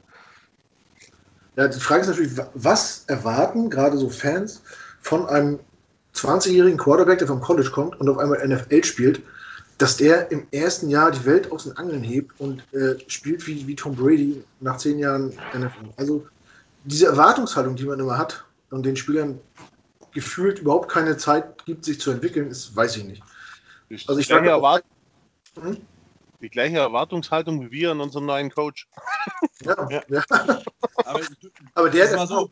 der, weiß, wie die Liga funktioniert. Aber nicht, dass ja. ich vergleiche mit Josh Rosen damals. Ich mochte den Typen noch nie. Also der war, ich fand ihn einfach nicht nett und deswegen hat mir nicht gefallen. Trotzdem haben, viele, haben ja viele gesagt, das ist der, der am meisten Pro-Ready ist, der am ehesten Starter werden kann. Was, was haben die mit dem gemacht? Hm. Hin und her geschoben, der ging ja rum wie so ein Joint im Tourbus. Also. die Analogien sind super. ja, aber an, ja, dann reizt mir aber auch und dann. Der, der, also der tut mir wirklich leid. Ich mochte den nie, weil der für mich immer überheblich war. Aber was, was macht man mit ihm? Der ist doch gebrochen. Menschenhandel, ne? Moderner Menschenhandel so ein bisschen. Ja. Ja, das ist ja. Liga. Ich, ich tue mich immer schwer mit diesem System, äh, was, ne, dieses, wir gehen dahin und dahin und ohne dass du wirklich Einfluss hast als Spieler, das prangere ich ein bisschen an, aber wer mich kennt, weiß, dass ich auch ein bisschen romantisch veranlagt bin, was Football angeht und nicht dieses Business in erster Linie sehe. Ähm, ja, aber wir, wir schweifen schon wieder ab. Äh, wer möchte noch was zu Sam Darnold sagen und als, dass er möglicherweise bleibt? würde noch ganz kurz was sagen zum Thema Abschweifen, was ich vorhin vergessen hatte. Ja. Äh, Jan hatte erwähnt wegen den, wegen den Edge-Rushern. Das ja. dauert nicht lang, ganz kurz nur. Ähm, dass wir da ins Draft wahrscheinlich. Ich ja, Zeit. ich will nicht die gelbe Karte wie Marvin kriegen, deswegen. äh, rein noch. Meine, meine Liste ist abgehakt. Alles, was jetzt kommt, ist on top. Alles gut. Ähm, ich glaube auch, dass wir im Draft äh, auf Edge gehen sollten, wobei das Potenzial im Draft nicht so groß ist, aber allerdings ähm, in der Free Agency einen richtig guten Edge Rusher zu kriegen, ist verdammt teuer. Und Joe Douglas ist nicht gerade für bekannt, dass er mit Geld um sich schmeißt, nicht so wie Mike McKinnon. Deswegen glaube ich, dass er maximal einen holt, der Geld kostet. Und da müssen wir aber ehrlich sein, reicht das dann schon? Wir haben zwar dann auch vielleicht Terrell Basham oder Tom Franklin Myers, wo vielleicht so ein bisschen in die Richtung gehen könnte noch. Ist ja aber alles nichts halbes, nichts Ganzes. Also ich glaube, dass wir im Draft da vielleicht auch äh, in der zweiten äh, Runde oder später nochmal einen Edge Rusher holen könnten. Aber es darf nicht die dritte Runde sein und es darf auch keiner von den Gators sein.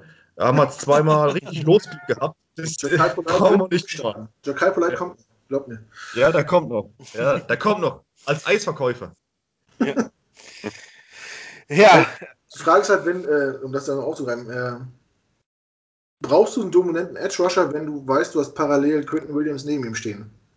Ja. Vielleicht reicht dir dann auch jemand, der nur viel Angst macht oder der mittelmäßig oder durchschnittlich ist, ähm, den man einfach respektieren muss, um einfach Quentin Williams mal äh, eins gegen eins laufen zu lassen. Aber, aber, selbst ein durchschnittlicher kostet ja schon ein paar Mark.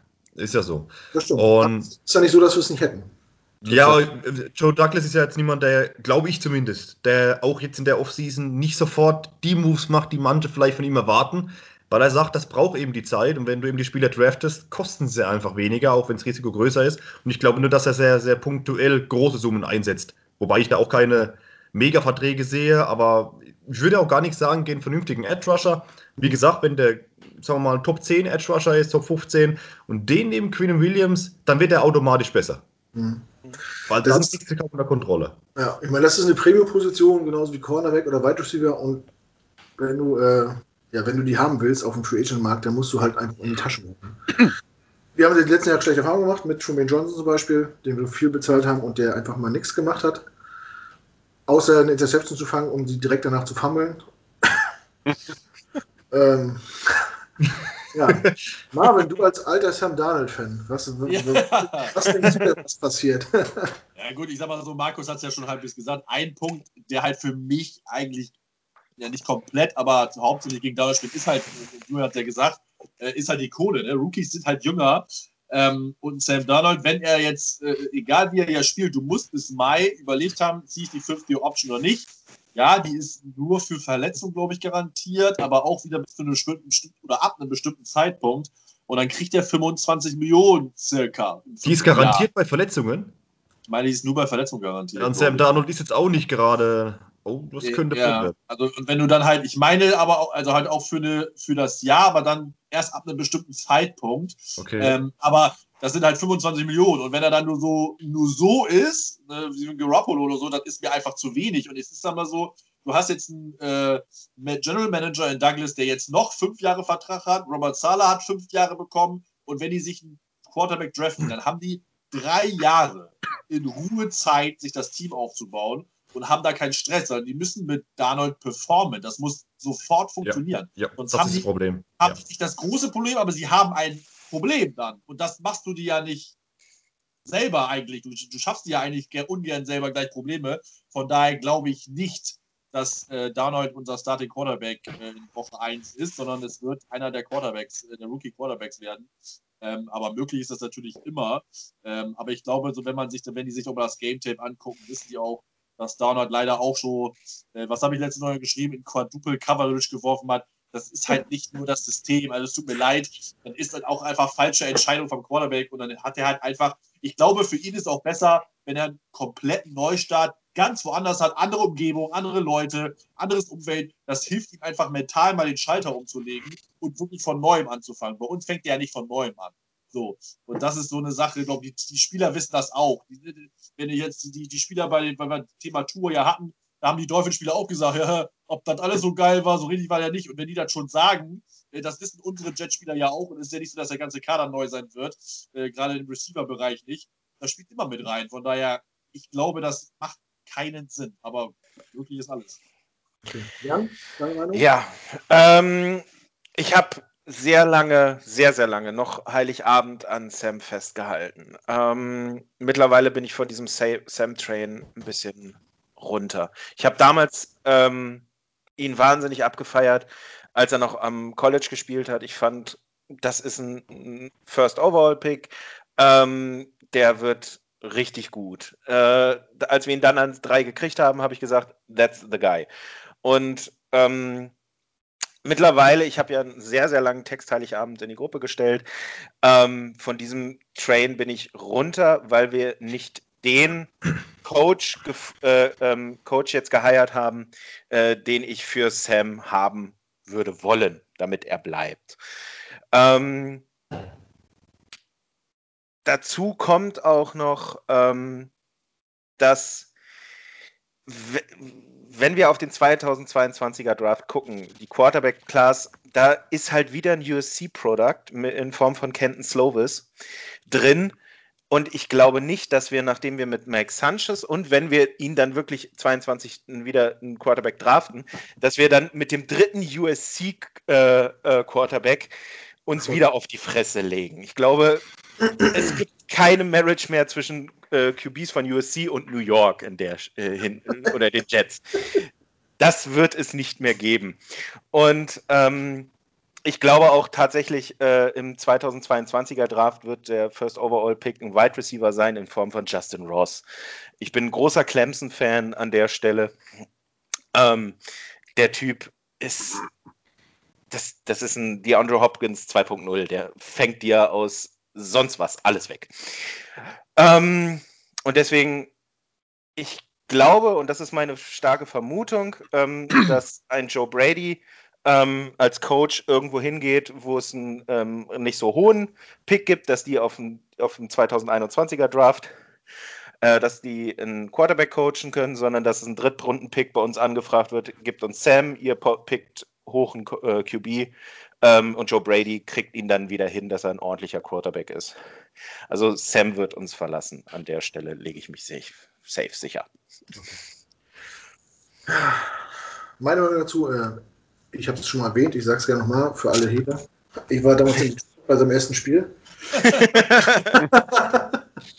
ähm, du sitzt da nach bis 24 Stunden wach oder länger, hast die Nacht vom Abflug sich dich richtig zugeschüttet, hast eine Stunde gepennt und musst dann durch die Sicherheits Sicherheitskontrolle am Frankfurt-Main-Flughafen. Äh, fliegst dann irgendwie neun oder zehn Stunden nach Detroit, gehst dann da weiter trinken und bist todesmüde im Stadion und bist ex trotzdem excited, was da passiert. Und der erste Wurf ist ein Pick 6. Um dich rum lauter Lions-Fans, die mir den Finger auf die zeigen und sagen, This is your future. Und danach gewinnen die Jets das Spiel so mit, mit einer wirklich starken Leistung von Sam Darnold. Das macht was mit einem. Deswegen ist vielleicht meine Bindung zu Sam Darnold anders als von Jets-Fans, die vielleicht nicht da live dabei waren. Nur Hate. Ähm. Aber das ist halt einfach so. Ähm, für mich wäre jetzt wichtig, dass diese Entscheidung, was man jetzt macht, geht man mit Sam oder pickt man einen zweiten Quarterback, dass diese Entscheidung gemeinsam getroffen wird zwischen dem GM und dem Coach. Und wie ich es gesagt habe, wir haben jetzt den Coach und alle feiern ihn. Und wenn er verdammt nochmal die Entscheidung trifft und der GM geht da mit und er sagt, wir behalten Sam und wenn wir Glück haben, kommt jemand und will unseren zweiten Pick haben, dann gehen wir diesen Weg. Bin nicht völlig, völlig d'accord und sage, okay, wenn ihr das meint, macht es. Für mich hat er noch Talent, für mich kann er immer noch ein guter Starter werden, vielleicht kein Top 5 Quarterback, er vielleicht ein Top 10, Top 12, Top 15, keine Ahnung was auch reicht in der Liga. Ne? Also wenn ich zum Beispiel die Broncos sehe damals, äh, die haben nicht wegen Manning den Super Bowl gewonnen, sondern trotz Manning. Muss man sich nichts vormachen. Ähm, und wenn's, wenn er halt ein G-Manager ist, der einfach solide spielt und keine Fehler macht, sei es drum, sind beide der Meinung, also äh, Douglas und Salah, wir trennen uns von ihm und wir picken an zwei Quarterback, bin ich damit auch d'accord. Wichtig ist für mich einfach nur, dass, dass die sich einig sind, in welche Richtung es geht. Ähm, und dann muss man gucken. Also, wer, wer, wer dann kommt, das noch die entscheiden. Da habe ich keine Ahnung von. Da haben wir alle keine Ahnung von. Das, das, ne, wir denken immer, wir, wir haben Ahnung, weil wir Twitter lesen und, und Instagram und nein, da gibt es Leute, die machen ihr ganzes Leben nichts anderes und analysieren Spieler, um ein Jahr später zu sagen, oh, da haben wir uns aber verschätzt. Wir haben den jetzt sieben Jahre beobachtet, seit der Highschool. Und er hatte immer fünf Sterne und jetzt ist er in der, in der äh, NFL und hat noch einen halben irgendwie. Landet dann bei Madden mit, mit, weiß nicht, 57 overall. Ja. Es ist halt Draft und Free Agency und was in der ganzen Offseason spielt. Das ist ein riesengroßes Schachspiel. Ja. Was man. Glück, eigentlich ist es ein Glücksspiel. Nee, weil, weil bei Glück ist ja, bei Glück ist es ja so, ähm, da brauchst du wirklich dann das Glück. Bei Schachspiel kannst du noch ein bisschen mit dem, was du irgendwie prediktest oder vorhersehen kannst, kannst noch ein bisschen was rauslesen. Aber Glück ist halt wirklich so, äh, ja, es ist ein Schachspiel. Wer ja, macht welchen ist, Move? Ist, es ist kein Glücksspiel, wie er sagt, es ist ein Schachspiel und manchmal kommt halt Pech dazu. ja. Jetzt hört er mal auf, jetzt macht er mal nicht lächerlich hier. Aber wer weiß, ohne Scheiß, vielleicht machen wir ja morgen den nächsten Podcast, weil immerhin ist Watts New Jersey. genau. Ja, das ist Und es war nicht der Bush-Reporter. Shoutout an den Bushboy, falls er zuhört, wahrscheinlich wird er das tun, weil ihm langweilig ist, weil er immer noch in der Hecke sitzt und jetzt nur noch durch die Türen läuft. Ähm, ich stelle mir das, ja, ich stelle mir das irgendwann vor. Irgendwann ist er wie äh, Robin Williams in diesem einen, so, What year is it? Mit so einem Riesenbart. Nee, oh, er, ist so, so, wie der Typ von, äh, wie der Vater von, äh, äh, wie heißt der im Flug der Karibik? Äh, Stiefelriemen Bill, der so ins Schiff so eingewachsen ist und kommt dann raus. Wahrscheinlich kommt er dann so aus der Hecke und sagt, äh, der und der ist gerade durch die Tür gegangen, ich habe ein Foto gemacht. Riemen Bill, Ja. Der Vater von Orlando Bloom in Pirates of Caribbean Teil 2, glaube ich. Gut, wir schweifen ab, aber es muss heute erlaubt sein. Ich habe auch ein bisschen äh, Umdrehungen im Kopf. Ich auch. Meine ja? Flasche ist leer. Dann hol dir schnell eine neue. Ich habe noch. Ich hab Bourbon. Oh mein Gott, er hat nur Bourbon. Die Welt bricht zusammen, er hat nur Bourbon. Du kannst nicht mit Scotch anfangen und mit Bourbon aufhören. Ja. Ist, ist nicht irgendwann der Punkt erreicht, wo das auch egal ist? Ja, bestimmt. Bring jetzt nur alles, Bier, alles, alles egal, Mann. Wir haben nur mich zu feiern. Haut raus, Jungs. Haut raus. Okay. Ähm, also, ein Punkt dann rolle ich zum Bourbon. Ich rolle, ich rolle zum Bourbon. So, volle Flasche. Den ganz sogar. So, ähm, Knut, wollte, Knut wollte bestimmt mich jetzt noch fragen, was ich mit Sam Darnold machen würde, oder? Ach stimmt, habe ich vergessen. Julian hat ja auch noch eine Meinung. Ist eventuell äh, dem Rum gesch äh, geschuldet. Du hast ein Sprachrecht ja für die Defensive End vergeben. Was willst du machen? Ach so, ja. habe ich, hab ich hier noch den Sprechball habe ich hier noch liegen, deswegen kann ich Ja, ja den, den, den Redefuchs hier. Äh, ja, also wie gesagt, ähm, gut, dass du mich fragst. Ja, ähm, also wenn also wenn wenn Sam Darnold bei uns bleiben würde, dann würde es mich für ihn mehr freuen als für uns. Da bin ich ganz ehrlich. Ähm, ich weiß, was du meinst mit äh, 2018 auch das Spiel. Ich habe es damals auch live gesehen, also vor der Glotze halt nachts hier. Ähm, wir hatten alle riesen Erwartungen, sind wir mal ehrlich. Er war zwar sehr, sehr jung, aber das ist dein äh, an der Stelle 3 gepickter Quarterback, du erwartest doch irgendwo was. Und du bist excited, das Stadion war voll, Monday Night, das erste Spiel, du sitzt davor, hast glitzernde Augen, der Snap geht los, er wirft den Pass, intercepted, Endzone, 6-0, Lions. Du denkst, echt? Wahnsinn. Sunday Night. Und dann, das, da habe ich mir gleich gedacht, oh, das ist ein richtiger Jets Quarterback, ne? Und dann haben wir das Ding noch rumgedreht mit, ich glaube, 48, 17 und haben ja. die Lions einfach zu, zu Tor dominiert, ja. Und das ist schon, ähm, wo ich dann damals auch das Gesicht von Sam Darnold danach gesehen hatte und, und das das verbindet einfach. Und vor allem, er ist einfach ein unglaublich sympathischer Typ. Ja, weil man merkt bei ihm, wenn wir gewonnen haben, wie er zu den Fans gegangen ist, wie er das einfach, man hat das Gefühl, so wie wenn wir jetzt auf dem Platz stehen würden, als würde er jedes Mal einfach riesen Spaß haben. Und auch bei den Niederlagen hat man gesehen, das macht ihn richtig fertig. Das war nicht so Adam Gay-Style, äh, oder Bill Belichick, Regen, Sonne, Winter, kalt, immer das gleiche Gesicht. Nein, nein. Wenn wir verloren haben, dann war das dem, hat es ihm richtig wehgetan. Das hast du auch in den Pressekonferenzen gesehen. Der war teilweise richtig, richtig fertig. Und das, das baut so ein bisschen was auf, weil er hat sich ja, das kann man ihm nicht vorwerfen, hat sich immer reingehangen. Jetzt auch in der Offseason er war im Frühjahr, wo die meisten Quarterbacks noch da gelegen sind, war, hat er sich schon getroffen, extra auch in einem anderen Bundesstaat, wo es erlaubt war, bezüglich Corona, sich zu treffen. Und dann kam noch Denzel Mims dazu, hat am Strand Bälle geworfen. Äh, Palmer, sein, sein, sein Coach, hat gesagt, er hat jetzt noch eine Einheit zu verpassen. Und das war schon kurz vorm Saisonstart. Also er hat fast jeden Tag trainiert. Ähm, aber wie gesagt, mich würde es für ihn mehr freuen wie für uns, weil ich habe einfach in den letzten drei Jahren zu wenig gesehen. Ich bin ehrlich, ja, es, es liegt natürlich auch an Gaze, es liegt auch am Kader, aber es, auch dieses Jahr, es, es ist einfach teilweise so unterirdisch gewesen. Es fällt mir immer zunehmend immer schwerer. Und ich glaube, bei einem anderen Team kann das noch klappen, aber das ist alles, das ist alles Kaffeesatzleserei, was sind wir mal ehrlich. Kriegt er die drei Jahre noch irgendwie abgeschüttelt? Er hat jetzt in drei Jahren zwei Systeme durch, ähm, von, der, also von der Offense. Ich, ich, weiß es nicht und ich, ich würde das Risiko ungern eingehen, weil, wie gesagt, es steht eine hohe Zahl im Raum. Da würde ich lieber 10, 15 draufpacken und die Sean Watson nehmen, weil da habe ich eine größere Wahrscheinlichkeit, dass das funktioniert. Jetzt mal als Beispiel. Ich hoffe ich hoffe für ihn, dass es irgendwo funktioniert. Aber ich sehe es bei uns nicht. Ich würde, wie gesagt, wenn das die Nachricht kommen würde, Darnold bleibt oder wenn es durchsingen würde, wäre ich eher negativ gestimmt, weil ich, ich sehe einfach nichts mehr. Ein, zwei Flashes, so wie der 50-Jahr-Touchdown, den er dann gelaufen ist, ja. Und dann kommt nächstes Spiel, da schmeißt er drei Picks und, und wirft uns komplett raus. Ich habe zu viel Schlechtes gesehen von ihm. Auch trotz Coaching.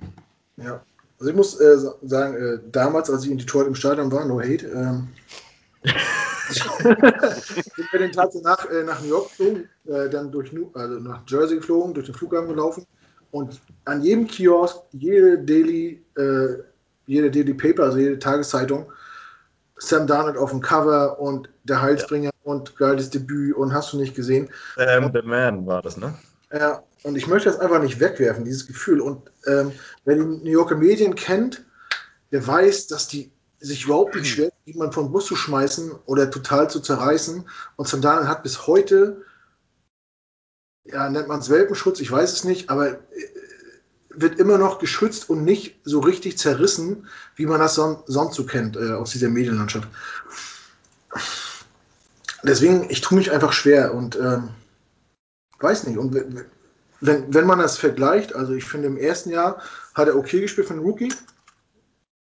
Ne? Gerade zum Ende der Saison hat er sogar gezeigt, dass er richtig gut sein kann und hatte halt, und das habe ich schon so oft gesagt und das finde ich immer noch wichtig, immer jemanden, der neben ihm auf der Bank saß. Das war damals Josh McCown, der hat ihn von der Linie geholt, ob der einen Pick geworfen hat oder einen Touchdown, stand immer da, hat ihm auf den Hintern geklapst, die haben sich zusammen durch die Haare gegangen, sind sich durch die Haare gegangen, was das aussieht. Und du hast gemerkt, dass ihm das, fand ich, so beim Gucken, dass ihm das gut getan hat, dass er, dass er irgendwie connected ist, dass er jemand ist, der ihn auffängt und äh, ihm gut zuspricht. Und was die letzten beiden Jahre passiert ist, ist für mich auch ein ganz großer Teil Verlust an Vertrauen. Also das, er hat sein Selbstvertrauen verloren. In meinen Augen, der ist gebrochen zur Zeit. Mhm. Es ist einfach keiner, der sich um ihn bemüht oder ihn irgendwie versucht aufzubauen, zu pushen, irgendwas zu machen. Wie oft ich den die letzten beiden Jahre alleine auf der Bank habe sitzen sehen mit diesem iPad und keiner sitzt daneben und sagt, Junge, das war scheiße, das war gut, lass uns das mal versuchen. Das fehlt mir einfach. Und ich glaube einfach, wenn so ein Typ kommt wie, wie Robert Salaire oder ein OC, der äh, Passing-Coach äh, ist bei den 49ers, dass das ihm einfach auch nochmal ein Stück nach vorne bringen kann. Äh, wie gesagt, wenn die beiden der Meinung sind, es geht mit Sam nicht weiter, dann trage ich die Entscheidung voll mit und sage, okay, schade um ihn. Aber ich, ich persönlich würde es richtig, richtig feiern, wenn Sam Darnold nochmal eine Chance kriegt, äh, in New York zu zeigen, was er kann. Weil ich weiß, er hat gezeigt, was er kann. Flashes waren da. Das ist ja nicht weg. Und ihm fehlt in meinen Augen einfach nur das Selbstvertrauen. Äh, und ja, dies, dies, dies gerade machen und ich weiß, ich kann das und nicht dieses Verängstigte auf dem Platz rumlaufen. Deswegen, äh, ja, das wird eine spannende, spannende Offseason, um zu gucken, was da passiert. Aber hättest du ein gutes Gefühl mit Sam Darnold? Auf jeden Fall hätte ich kein schlechtes. Und äh, um, um die Vertragssituation nochmal anzugehen, klar, ist ein, äh, die 50 Auction ist ein teurer Deal. Ich würde, wenn man sich jetzt sicher ist, als GM und Head Coach, dass man mit ihm noch weitergeht, würde ich sagen, pass auf, wir, wir verlängern jetzt, dann wahrscheinlich für unter 20 Millionen im Jahr, für drei oder vier Jahre, ohne dass man in die Situation kommt, dass man, wenn er gut spielt, äh, die Option ziehen musst oder überhaupt ziehen musst, jetzt verlängern für kleines Geld. Also, was heißt kleines Geld beim Quarterback? 15 Millionen im Jahr, keine Ahnung. Und dann hast du drei, vier Jahre Ruhe. Und wenn er da nichts ist, dann guckst du, dass du den, den Vertrag so strukturierst, dass er nur im ersten Jahr garantiert ist und dass du ihn nach dem Jahr darauf cutten kannst, was weiß ich. Also so team-friendly mäßig. Für, für, mich ist der Typ noch nicht gestorben und ich hoffe, dass er in New York noch funktioniert. Und ich weiß, da spalten sich wirklich die Meinungen. Gerade bei uns äh, in der Redaktion sind viele äh, auf weg mit ihm. Er ist einfach schlecht. Er war auch schlecht. Ich habe ihn trotzdem nicht aufgegeben. Keine Ahnung. Ich habe mein Herz schlägt für Sam. Also ich kann es nicht. Äh, ist einfach. Der Typ, ich, ich liebe diesen Typen. Er ist ein feiner Charakter. Er hat zwei Jahre scheiß Coaching gehabt und er hat nicht ein negatives Wort verloren. Nicht ein negatives Wort. Er hat jeden geschützt. Er hat sich selber vor die Mannschaft gestellt. Obwohl alle scheiße waren, hat er gesagt, it's on me. Das war mein Fehler. Wir haben wegen mir verloren. Er ist auch ein Charakterguy. Und gerade so Typen wie Joe Douglas achten auch auf sowas. Ne? Ja. Die den zusammenhalten. Und wenn es nicht so ist und er geht, dann ist es so und dann wünsche ich ihm alles Gute. Und wenn es so ist, dann drücke ich ihm die Daumen, dass er explodiert und allen den äh, gehobenen Mittelfinger zeigt und sagt, ich kann es doch. Ja, genau das. Ja? Okay. Ja? Genau, eine, eine, Sache, eine Sache wäre da halt. Es, Sam Darnold ist kein Ryan Leaf. Äh, wo keiner mehr in diesem Lockerroom mehr sagt, so ich block nicht mehr für den Arsch äh, oder der irgendwelche, äh, der irgendwelche Reporter in der, im Lockerroom zusammenbrüllt, dass zwei Leute da hinkommen und sagen so, äh, bleib mal ruhig, Alter. ähm, und ähm, der dann irgendwie sagt, so, es, es war der schuld und es ist der schuld und ach übrigens, der war auch noch schuld, aber ich? Nein, ich bin the uh, uh, one-to-go-Guy und ich muss das. Das ist er nie gewesen. Und das ist das, wo ich, wo ich sage, ähm, du hast Scheiße gebaut, du siehst es und ähm, viel für mich, äh, wo, es, wo es ausgesehen hat, dass er es dass er dieses Selbstvertrauen, diese Confidence in sich selbst und auch in, ähm, äh, in sein Spiel verloren hat, war dieses Patriots-Game mit I Seeing Ghost. Mhm. Das war, das war, äh, dass das so medial aufgebauscht wurde, ähm, das hat ihn mental meiner Meinung nach so zerstört, dass da seitdem halt nichts mehr gut rauskam. Und das, da sehe ich halt auch genau die Rolle von Saleh ähm, oder Salah ähm, in der Hinsicht, ein Adam Gaze hat nach diesem, ähm, nach diesem Breakdown, nach diesem mentalen Breakdown im Game, nie wieder mit ihm oder irgendwie groß mit ihm gesprochen. Mhm. Und ich kann mir vorstellen, dass ein Salah sich nach so einem, nach so einem Satz neben ihn hinsetzt und sagt, Alter, du kannst es, du hast es auf dem College gezeigt, mach, komm, wir gehen jetzt und ähm, am besten Mental Coaching, Mental Coaching, Mental Coaching. Ähm, und das ist der Punkt, wo ich sage, ähm, da sehe ich die Chance. Ob sie am Ende funktioniert, da bin ich klar, ganz klar bei Julian und sage, ich weiß es halt nicht. Aber ich glaube, das wäre der Way, wo man hingehen könnte. Ich glaube, wir würden uns aber auch alle wünschen, dass es mit Sam Darnold klappt. Ja. Ich glaube, es gibt keinen, der, der, nicht sagen würde, wenn wir erfolgreich wären, oh verdammt, mit dem wollte ich nicht. Das nee, kann ich mir nicht vorstellen. Ja. Gerade, gerade dieses äh, Icy Ghost Spiel, das ging mir so auf den Sack, dass er da äh, Mike On hatte und dass die Medien das so aufgebauscht haben.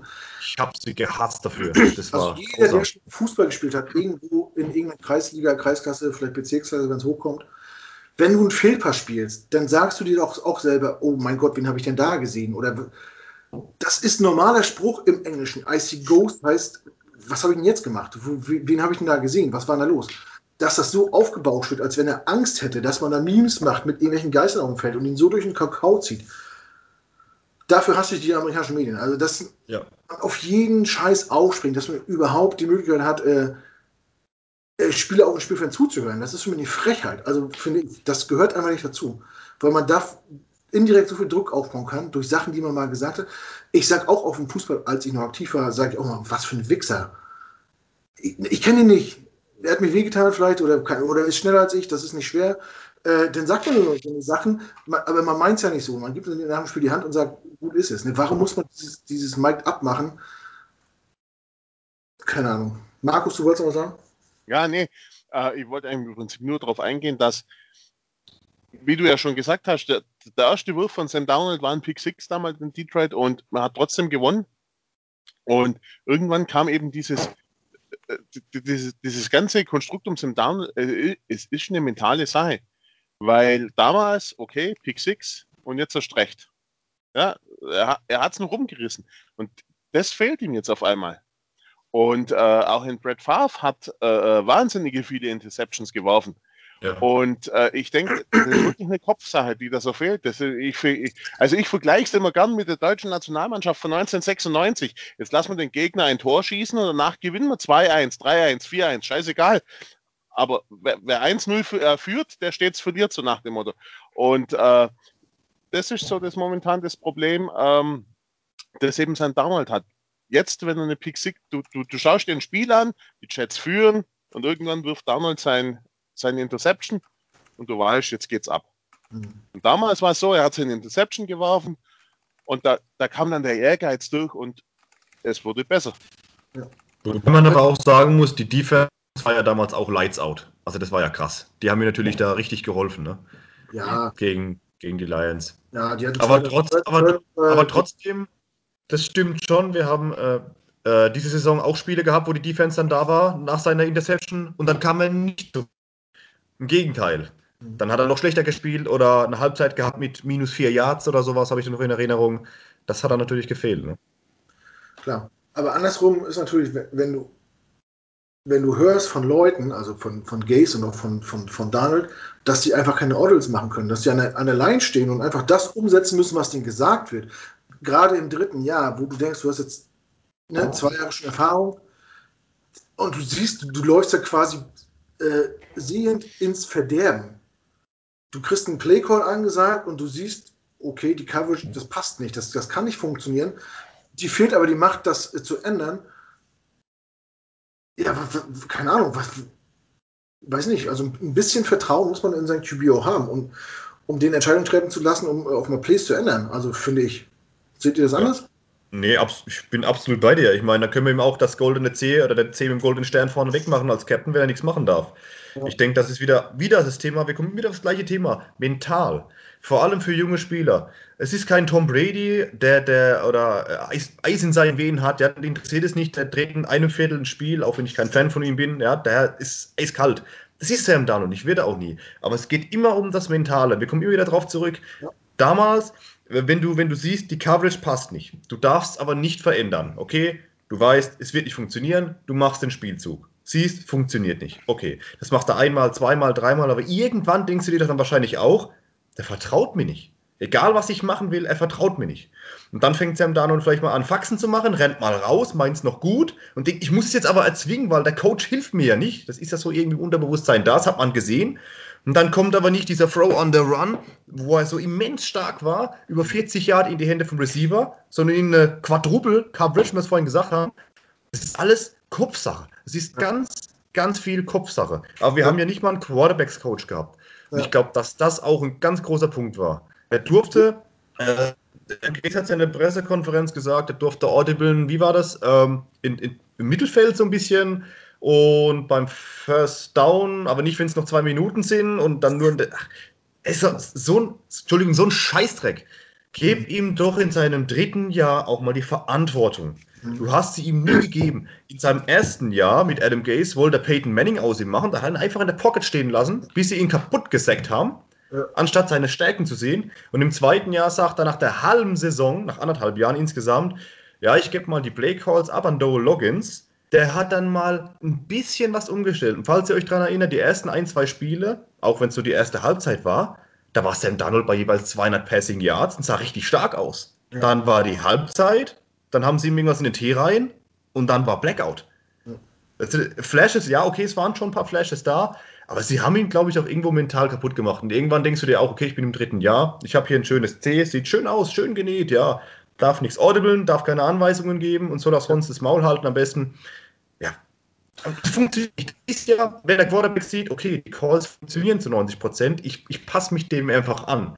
Aber er sieht ja selbst, okay, da vorne kommt jetzt der Mike Linebacker, der hat schon Feuer in den Augen, der rennt mich jetzt gleich über den Haufen. Ja, äh, das machst du ein paar Mal irgendwann. Ich glaube, irgendwann macht dich das ein bisschen müde oder auch matschig im Kopf. Oder auch gleichgültig, wenn der Coach dir nicht vertraut. Und da bringt es auch nichts, in jeder Pressekonferenz sich hinzusetzen als Adam Gaze sagen, we have to look over the film, we have to look over the film, yeah, we see the film. Scheiß doch mal auf den Film. Wenn es passiert ist, Football ist auch eine Situationssportart oder Momentum ist da auch ganz wichtig. Nimm deinen Quarterback zur Seite, sag, hey Junge, das war falsch, das war gut und das machst du jetzt noch dreimal. Und dann funktioniert es auch irgendwann. Und nicht dann das scheiß Brett nehmen, ihn allein sitzen lassen und dann sagen, ja, morgen gucken wir über den Film. Ja, morgen ist der Markt verlaufen. Dann hat er das Ganze schon danach zacken lassen und dann sitzt er da. Und das ist einfach, men mental sehe ich da einfach die, die Wichtigkeit. Und ich glaube, bei, bei, bei Robert Sala kann ich mir das vorstellen, dass er eben da, eben weil er auch dieser CEO-Headcoach sein wird, ein gutes Bindeglied ist. Dass er eben dann zu ihm hingeht und mit seiner positiven Energie aber auch vielleicht mal einen ruhigeren Moment kreieren kann, sondern ey, Sammy oder auch Zach Wilson oder wer es dann ist, guck mal, das läuft so nicht. Und nicht nur sagen, Blake Hall, das war falsch, du musst den ersten Read anwerfen, du musst die Ruhe bewahren, du musst die ersten zwei Schritte rausgehen. Wenn ich schon sehe nach dem, nach dem Snap, Sam Darnold, vor allem letztes Jahr, der hat ja die Basics verlernt. Der hatte die Basics verlernt, schon bei seinem Stand, wo der Fuß, der rechte Fuß war dann schon so zittrig, leicht positioniert. Da hast du schon gesehen, okay, das gibt jetzt den Dropback und der wird nervös. Das hast du alles schon gesehen. Da waren die Basics. Da hat er nur fünf Yards, fünf Yards entfernt äh, einen Gegenspieler gehabt, hat er schon Sloppy Feed gekriegt und hat das Ding in die Coverage geschmissen. Das war jetzt im dritten Jahr etwas besser, aber wir reden hier von den Basics. Darüber redest du normalerweise nicht. Da redest nicht drüber, dass unser Quarterback äh, einen Schritt zu wenig macht oder dass er, dass er nervös ist, eine Ball auf den Boden wirft andauernd. Das sollte nicht der Fall sein. Das zeigt für mich, das ist, das ist eine mentale Sache. Die ist kaputt gemacht worden, meiner Meinung nach. Und das ist ganz klar Coaching auch. Stimmt wo du das Play gerade angesprochen hast, diesen äh, 50 Yards oder 52 Yards Touchdown Run von ihm, das war, glaube ich, gegen die Broncos, kann das sein? In so einem Nachtspiel? Broncos vor den Niners. Ich glaube Broncos, ja. Das war irgendwie, glaube ich, Freitagmorgen, irgendwie 3 Uhr. Und dann ja. saß du allein in meinem Keller, hat mir das angeguckt und äh, er läuft halt, bricht zwei Trackles, läuft 50 Yards in die Endzone, freut sich wie Sau. Du, äh, gefühlt hast du richtig gesehen, wie erleichtert er war und wie stolz er war. Und auf einmal, er geht vom Feld, Adam Gase ist um ihn rum, Joe Flacco ist um ihn rum, Dow Loggins ist um ihn rum, wo ich denke, hier äh, äh, Söhne von, von Müttern, die nicht verheiratet sind. ähm, wo, wart ihr, wo wart ihr die letzten Wochen? Wo wart ihr einfach die letzten Wochen? Wo, wo seid ihr denn, wenn es schlecht läuft? Wenn es gut läuft, seid ihr alle da und klopft ihr auf die Schulter und sagt, gut gemacht. Das war kein Design, der, das war kein Design, kein Design der Run, das war aus der Not geboren.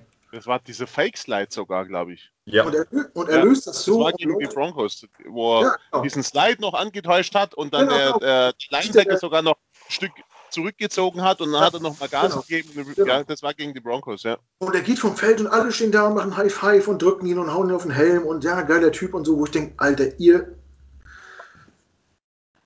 aber ja. jetzt, jetzt, jetzt, ja. nimm mal, jetzt nimm mal die Emotion, die du gerade hast, und stell dir draußen Robert Sala vor, der ja. mit feuernden Augen ihm schon im Feld abholt, ihn am packt und sagt, jetzt hast du es gemacht.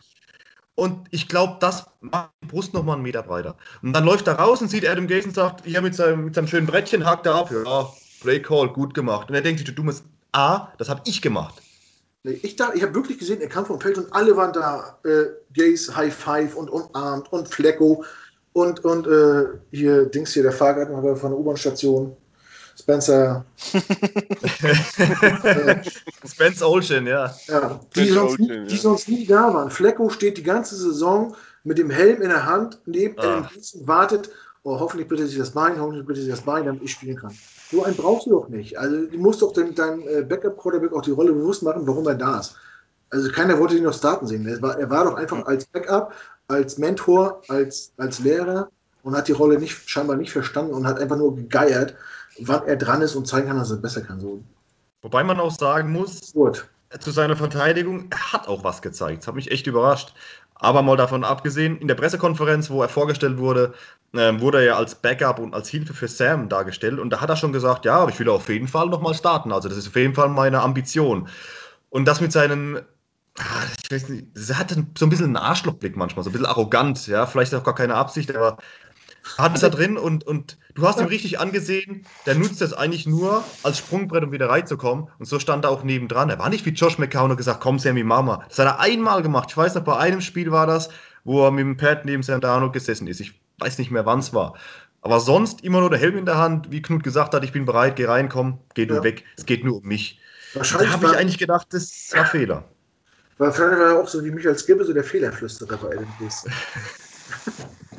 wahrscheinlich. Das und das, wahrscheinlich wird er sich verletzen und dann.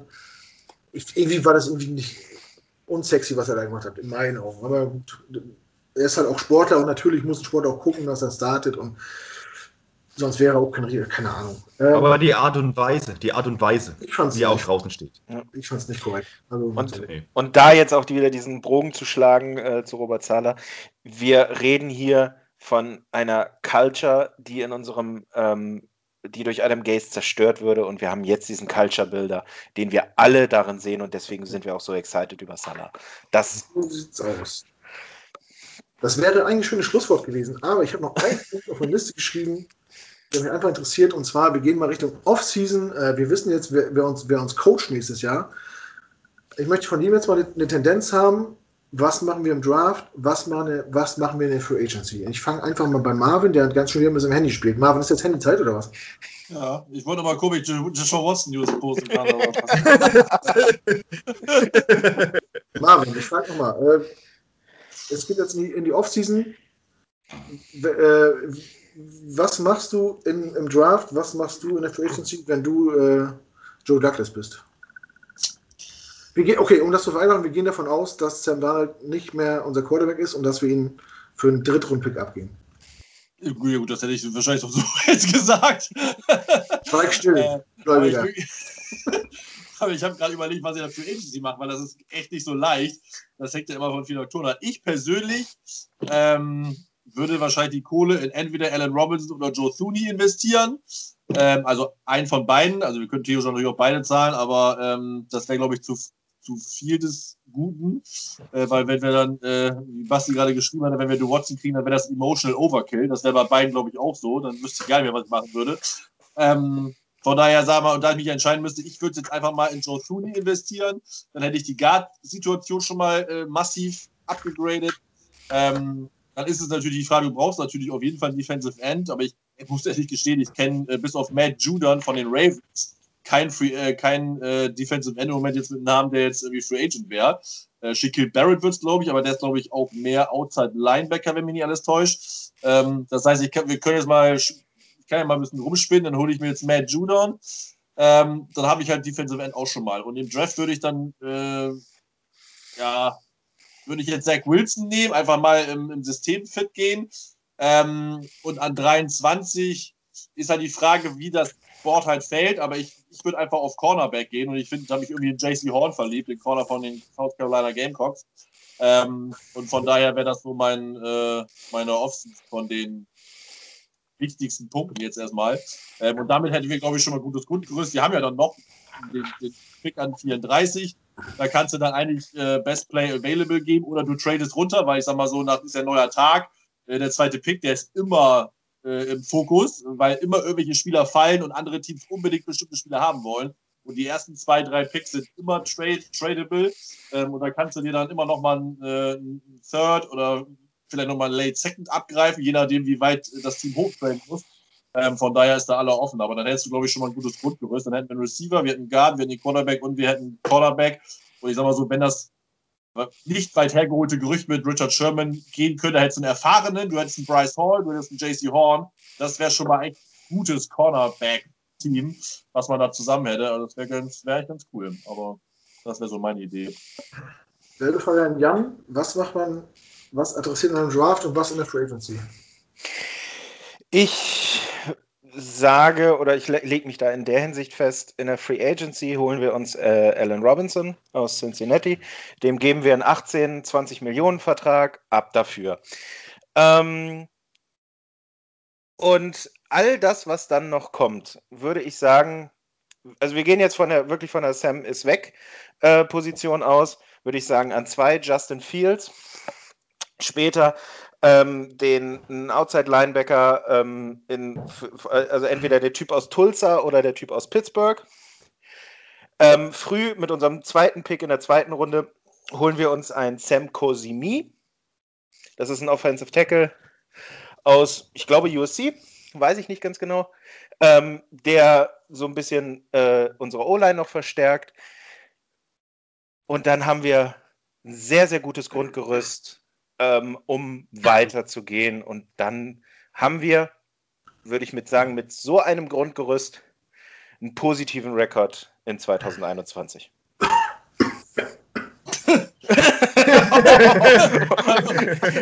das war die, das, das war die richtige äh, äh, äh, Antwort darauf. Ja, du trinkst, du trinkst Mate-Tee, ja? Den ganzen Abend schon? Ja. Sonst irgendwas anderes eingenommen? Nein, ich halte das für realistisch. Also, warum nicht? Ja, gut, das kann ich sagen. Eben drum. Da wir, die Frage war jetzt nicht vorbereitet. Julian, wie siehst du das? Was, was muss man wann wo angehen? Ja, vielen Dank für die Frage an mich. Ja. Ähm, Entschuldigung, also ich würde sagen, ich vergessen habe. Ja, also. Wahrscheinlich würde ich bin nicht mehr beleidigt. Wenn du Hochdeutsch reden würdest, würde ich viel öfter ansprechen. ähm, es gibt so viel Positions of Need, also es ist eigentlich wie, wie dieses äh, letztes Jahr am Draft. Man kann nicht viel falsch machen. Wir haben so viele Needs. Äh, linken Tackle brauchen wir schon mal nicht. Das ist schon mal gut. Ich würde sagen, in der Free Agency, wir brauchen einen Wide Receiver Nummer 1. Go-To-Guy. Nein, nicht Perryman. Denzel Mims auch noch nicht. Ich würde das Risiko einfach nicht eingehen, weil wir brauchen einen Go-To-Guy, der dem Quarterback, egal ob Zach Wilson ist oder nicht, der ihm hilft. Ich würde sagen, Free Agency, Aaron Robinson wäre für mich, ja, werden vielleicht 18, 20 Mios hinten dran stehen. Müssen wir mal machen, aber es ist immens wichtig. Wir sehen es an die Andre Hopkins, den man viel zu billig verscherbelt hat, was der Mann leistet und wie er seinem Quarterback hilft. Ja. Ähm, dann glaube ich, äh, dass wir, hm, ja, schwierig, ne? Dass wir vielleicht ähm, in der zweiten oder dritten Runde nochmal nicht auf Tackle gehen, sondern auf Guard. Je nachdem, wie es aussieht mit Greg von Rotten, Alex Lewis.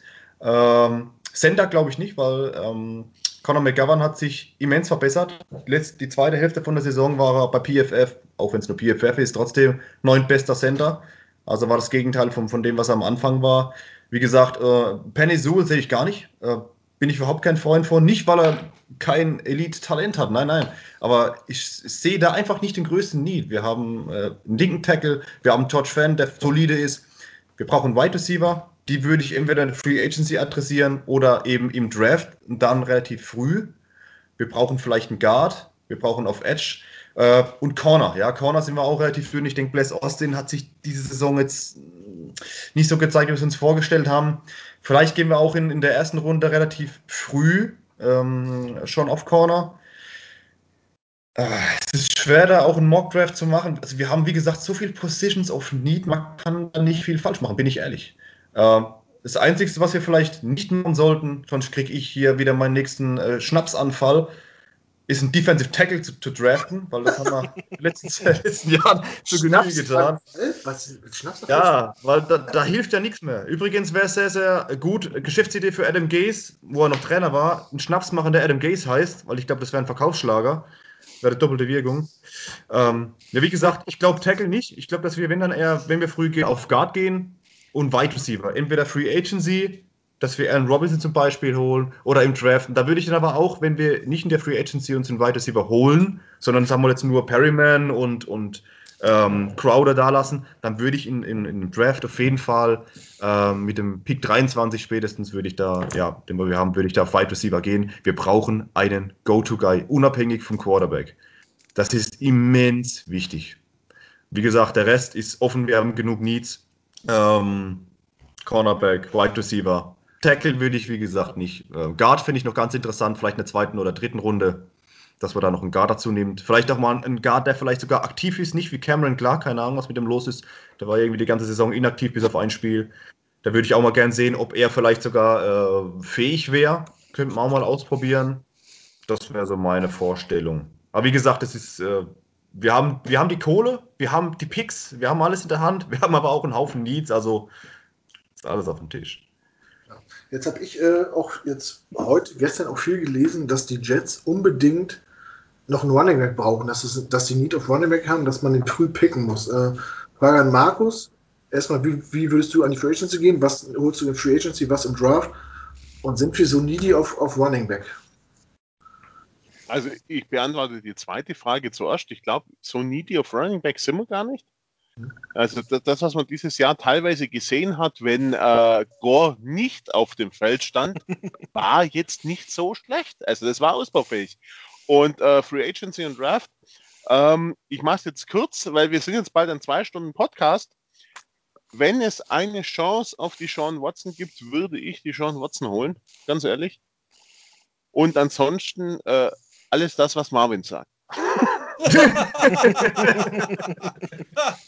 okay. Ich habe bewusst keine Trades äh, äh, äh, reingenommen, aber gut.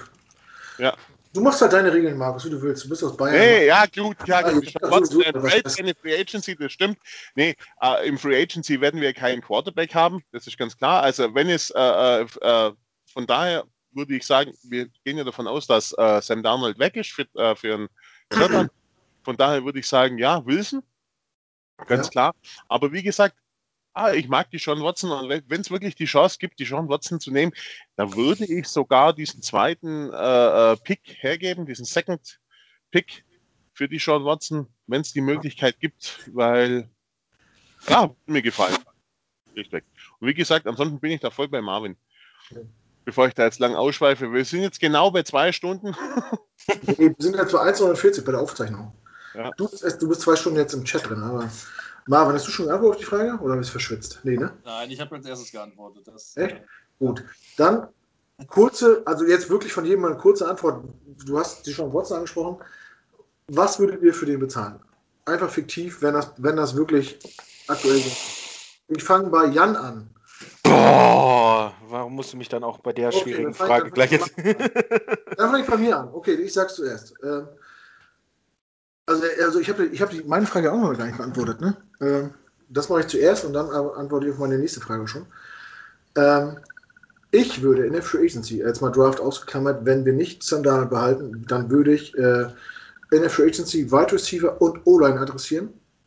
Einfach weil Wide Receiver genug kommen. O-Line muss man mal gucken. Und im Draft würde ich auf Edge und Cornerback gehen. Was man an zwei macht, pff, ja, natürlich, auch mein Quarterback, weil noch nicht weg ist, genau. Ja, deswegen ist es hinfällig. Also, wie gesagt, äh, im Draft defensiv, ne, äh, äh, Free Agency offensiv. Ich glaube einfach, dass egal wer, welcher Quarterback, dass wir einfach einen erfahrenen Number One Wide Receiver brauchen, der einfach anspielbar ist, der Druck wegnimmt, der äh, die Defense separated und dass sich nicht jeder auf einen konzentrieren kann das wäre meine Herangehensweise und für die schon Watson, wenn er wirklich getradet werden will und zu den Jets will, gibt es, glaube ich, außer uns und den Dolphins kein Team, was ihn bezahlt, also was picktechnisch äh, genug geladen ist, um, um ihn zu bezahlen, würde ich ihn unseren diesjährigen First Pick geben, also den zweiten Pick geben und nächstes Jahr den von den Seahawks und vielleicht dieses Jahr noch unseren zweiten Pick. Also grob so die Richtung Jamal Adams, ne? So vom Wert her. Äh, da haben wir ja. ja. Ne? So. Also ich, ich, ich rechne es mal so um. Wir würden unseren, äh, unseren äh, ersten Pick ja eh für einen Quarterback opfern. Und du zahlst dann quasi für Deshaun Watson einen späten Zweitrunden-Pick, gehe ich von aus nächstes Jahr. Und, und dieses Jahr, äh, Quatsch, nächstes Jahr einen späten Erstrunden-Pick und dieses Jahr einen frühen Zweitrunden-Pick. Das wäre so mein Ansatz. Was würdet ihr denn für die schon Watson bezahlen wollen? Gut, mache ich weiter ähm, hm. an der Stelle. Ich würde. Man muss sich ja die, die Sache auch ein bisschen angucken. Der Sean Watson ist, ist, noch ein Jahr unter Vertrag. Die Houston äh, nee, Texans. Nee. Nee? Vier. Vier fünf Vier, vier, okay, entschuldigung. 40, oder? 40, ja. glaube ich, ne? Ja, irgendwie so, ja, in dem Sinne ja. so, ja. Aber, 160, ja. ja. Aber es ist ja auch so, ähm, dass die äh, Texans über dem Cap sind. Das heißt. Und keine Picks haben. Und keine Picks haben. Aber, aber, aber ich würde genau diesen Punkt bei den Texans auch ein bisschen ausnutzen, indem, indem wir sagen, so nach dem Motto, wir verkaufen jetzt nicht Haus und Hof und geben euch zwei First Rounder. Ich würde wirklich sagen, ihr habt das Problem und wir sollen es mit unseren Picks lösen? Nein. Ähm, deswegen würde ich sagen, einen Erstrunden-Pick und einen Zweitrunden-Pick äh, würde ich euch geben, aber nicht unsere beiden Erstrunden-Picks. Ähm, weil ihr habt das Problem, nicht wir. Ähm, weil, wie, gesagt, ich würde Ihnen den, den ersten jetzt in diesem Draft geben, den zweiten und vielleicht einen Second Rounder, ähm, vielleicht auch den, zwei, äh, äh den ersten Second Rounder, ähm, weil wir haben so viele Needs. Deswegen brauchen wir diese Picks. Naja. Deswegen nicht Haus und Hof verkaufen. Deshaun Watson ist einer, für den man das gerne würde. Aber der Ball liegt sozusagen nicht auf unserer Seite, sondern eher auf der Texans-Seite. Ja, aber du darfst nicht vergessen, dass ja die Dolphins auch noch im Rennen sind und die haben ja den eigentlichen dritten Houston-Pick. Mhm. Aber die haben Tour letztes Das wäre Ja. Ich weiß nicht, also wie gesagt, ich habe gesagt, unseren zweiten dieses Jahr und unseren den Seattle-Pick vom nächsten Jahr würde ich geben und dann eventuell einen zweiten Pick noch oder in Kombination mit Sam Darnold oder so. Also zwei First-Round-Picks, von denen wir mit einem sowieso einen Quarterback geholt hätten. Das heißt, du zahlst ja quasi nur deinen Quarterback, den du nicht mehr willst, plus einen First-Round-Pick von einem guten Team, das meinte ein Safety ist zwei First-Round-Picks wert. Marvin, jetzt, du wolltest gerade was sagen dazu. Ja, wir gehen jetzt ja um das, was wir machen würden, nicht das, was realistisch ist. Habe ich ja richtig verstanden, ne? Was du machen würdest. Was, ja, was Watson in deinen Augen wert wäre, ihn zu holen. Naja, Watson, also ich sag mal so, Watson wäre drei First-Round-Picks wert, machen wir uns nichts vor, ne? Also äh, von der Realität her oder das, was die Wahrheit ist. Äh, ich persönlich in der jetzigen Situation, wenn ich jetzt äh, Douglas wäre, würde es halt nicht machen, ähm, weil wir einfach zu viel opfern müssten. Ja, natürlich hat äh, Jan recht, dass die Texas natürlich einen gewissen Druck haben. Erstmal haben sie keinen, wir haben ja gesagt, kein Cap, keine, keine Cap, keine Picks und Watson ist halt nun mal auch wirklich äh, mega angepisst. Er hat heute jetzt getwittert, von wegen, er war bei zwei und ist jetzt bei zehn auf die Aussage von Schäfter, ne, dass er als Hopkins gegangen ist, ein, äh, äh, Frustlevel von 2 hatte und jetzt bei 10 ist. Das war jetzt seine erste Reaktion seit keine Ahnung wie vielen Wochen auf Twitter. Also der ist richtig geladen. Ähm, und da ist natürlich die Frage, ob die Texans das wirklich klären können, weil wenn er richtig Bock hat, ich meine, wir haben ja, weiß ja nicht, wie viele äh, Basketball folgt, aber James Harden hat ja auch keinen Bock. Wir haben jetzt äh, für 18 Picks und keine Ahnung, wie viele Spieler vertradet an die Brooklyn Nets. Das heißt, wenn ein Spieler nicht wirklich, nicht, also wirklich nicht will und er wirklich eine Art äh, äh, äh, Lockerroom-Cancer, sag ich mal, irgendwie mit Absicht würde, hast du natürlich irgendwann keine Wahl. Ähm, und dann kannst du nur hoffen, dass es halt Teams gibt, die da echt Wettbeat machen, damit du noch irgendwas rauskriegst. Weil sonst kommt wirklich das, was Jan sagt. Dann wirst du halt mit einem Second und einem First und einem Second Owner abgespeist. Und dafür würde ich natürlich locker machen. Also ich würde, wenn ich träumen könnte, würde ich genau deinen Trade vorschlagen, unseren Second, weil wir den eh für den Quarterback nehmen und den Seahawks-Pick und dann je nachdem, was er halt auch nimmt, ob du noch einen Darnold draufpackst und dann Conditional Third oder so. Ganz ehrlich, das wäre ein Traumtrade. Ja, da, würde selbst ich noch abgehen, aber ich glaube einfach, dass das nicht passiert, weil es einfach mehr kostet und die ganzen Picks können wir uns einfach nicht erlauben abzugehen, weil wir aber zu viele Leads haben. Ne? Aber äh, dein Trade wäre ein Traum, da, äh, keine Ahnung, dann können wir noch können wir die nächste, wirklich die nächste Party schmeißen, das wäre der Highlight. Na, du, wird, du, wird, nicht passieren. Du hast es gesagt, äh, was will man als Franchise mit einem Spieler, der offensichtlich nicht mehr beim Spielen will? Und dann musst du dich fragen, wie ist der Markt für diesen Spieler? Und in meinen Augen gibt es außer den Dolphins und den Jets momentan kein Team, das so viel mit so viel Picks beladen ist, dass sie es erlauben können. Flo, äh, Flo Julian. Auch nicht so hoch, ne? Du musst ja sehen, nicht so weit hoch. genau, jetzt, ne? natürlich ist der zweite Pick natürlich noch anders zu bewerten als der achte Pick. Julian. Ja, ja zuerst mal finde ich zuerst mal finde ich es ganz interessant. Wir wollten eigentlich um 21.30 Uhr fertig sein. Aber leicht mein Name ist Thomas Gottschalk, der von uns äh, ähm, Ich glaube, dass die Texans nicht nochmal so, Entschuldigung, so doof sind wie bei DeAndre Hopkins und ihn günstig abgeben. Sie haben eine schlechte Situation, aber wenn sie jetzt noch die Sean Watson abgeben, dann haben sie ja gar nichts mehr. Ähm, ich würde für Deshaun Watson unseren äh, Second Overall, unseren Seahawks Pick, also an 23 dieses Jahr und eventuell vielleicht äh, ja den Zweitrunden-Pick für das Jahr darauf geben. Ähm, ich weiß nicht, ob ich vielleicht sogar den Seahawks-Pick für nächstes Jahr, also der, der Erstrunden-Pick von uns noch drauflegen würde. Es wäre es auf jeden Fall wert, aber dann hast du halt wieder das Problem, dann fehlen dir drei Picks. Und auch ein Deshaun Watson braucht ein paar Spieler um ihn rum. Ja, du hast dann deinen dein zweiten weg, den 23er weg und den. Du, äh, du nimmst ja an zwei, nimmst du ja sowieso einen Quarterback. Ja, schon, aber du hast dann trotzdem noch zwei. aber du hast dann den diesjährigen Erstrundenpick an 23 weg und hast den nächstjährigen Seahawks Erstrundenpick weg, wo wir auch noch nicht wissen, wo unserer ist. Es ist, er wäre es auf jeden Fall wert. Aber ähm, dann sagen wir mal, die Sean Watson, du hast auch keinen Garantieschein, kommt zu uns, spielt vielleicht nur Durchschnitt und dir fehlen dann noch zwei wichtige Picks. Ich, ich weiß nicht, also ich könnte es mir auf jeden Fall vorstellen, aber ich glaube, das wäre auch zu viel Blockbuster-Trade. Wobei bei Jamal Adams hätte kein Mensch gedacht, dass wir sowas an Kapital rausschlagen. Jetzt sagen zwar, äh, sag mal so, die, die, die, die Bandwagon-Fans, die jetzt nicht so informiert sind, was okay ist, aber die sagen ja, na, Jamal Adams, der, der Deal hat sich ja richtig ausgezahlt, der hat ja einen Sack-Rekord aufgestellt. Ja, hat er. Aber bei allem anderen hat er es total verkackt. Aber voll und ganz. Er war bei uns einer der besten Spieler in der Coverage. Der hat damals äh, Gronkowski, das weiß ich noch, zweimal weggetackelt, dass ich gedacht habe, der steht nicht mehr auf. Der war am Arsch geklebt von dem. Jetzt hat, bricht er sich regelmäßig gefühlt die Knöchel, wenn ein Weitersieber kommt. Ja, also von dem her gesehen, ja, die Sean Watson, das äh, wäre es schon, aber ich, ich glaube nicht, dass es passiert, weil Joe Douglas betont so oft, we build through the draft. Und das wäre dann sowas, wo du dir die Möglichkeiten ein Stück weit wegnimmst. Ja. Und die Kosten auch sofort hast. Die 40 Millionen hast du, an, äh, hast du an der Backe. Ne? Ich glaube, nächstes Jahr 15 und danach äh, schlägt er richtig ein.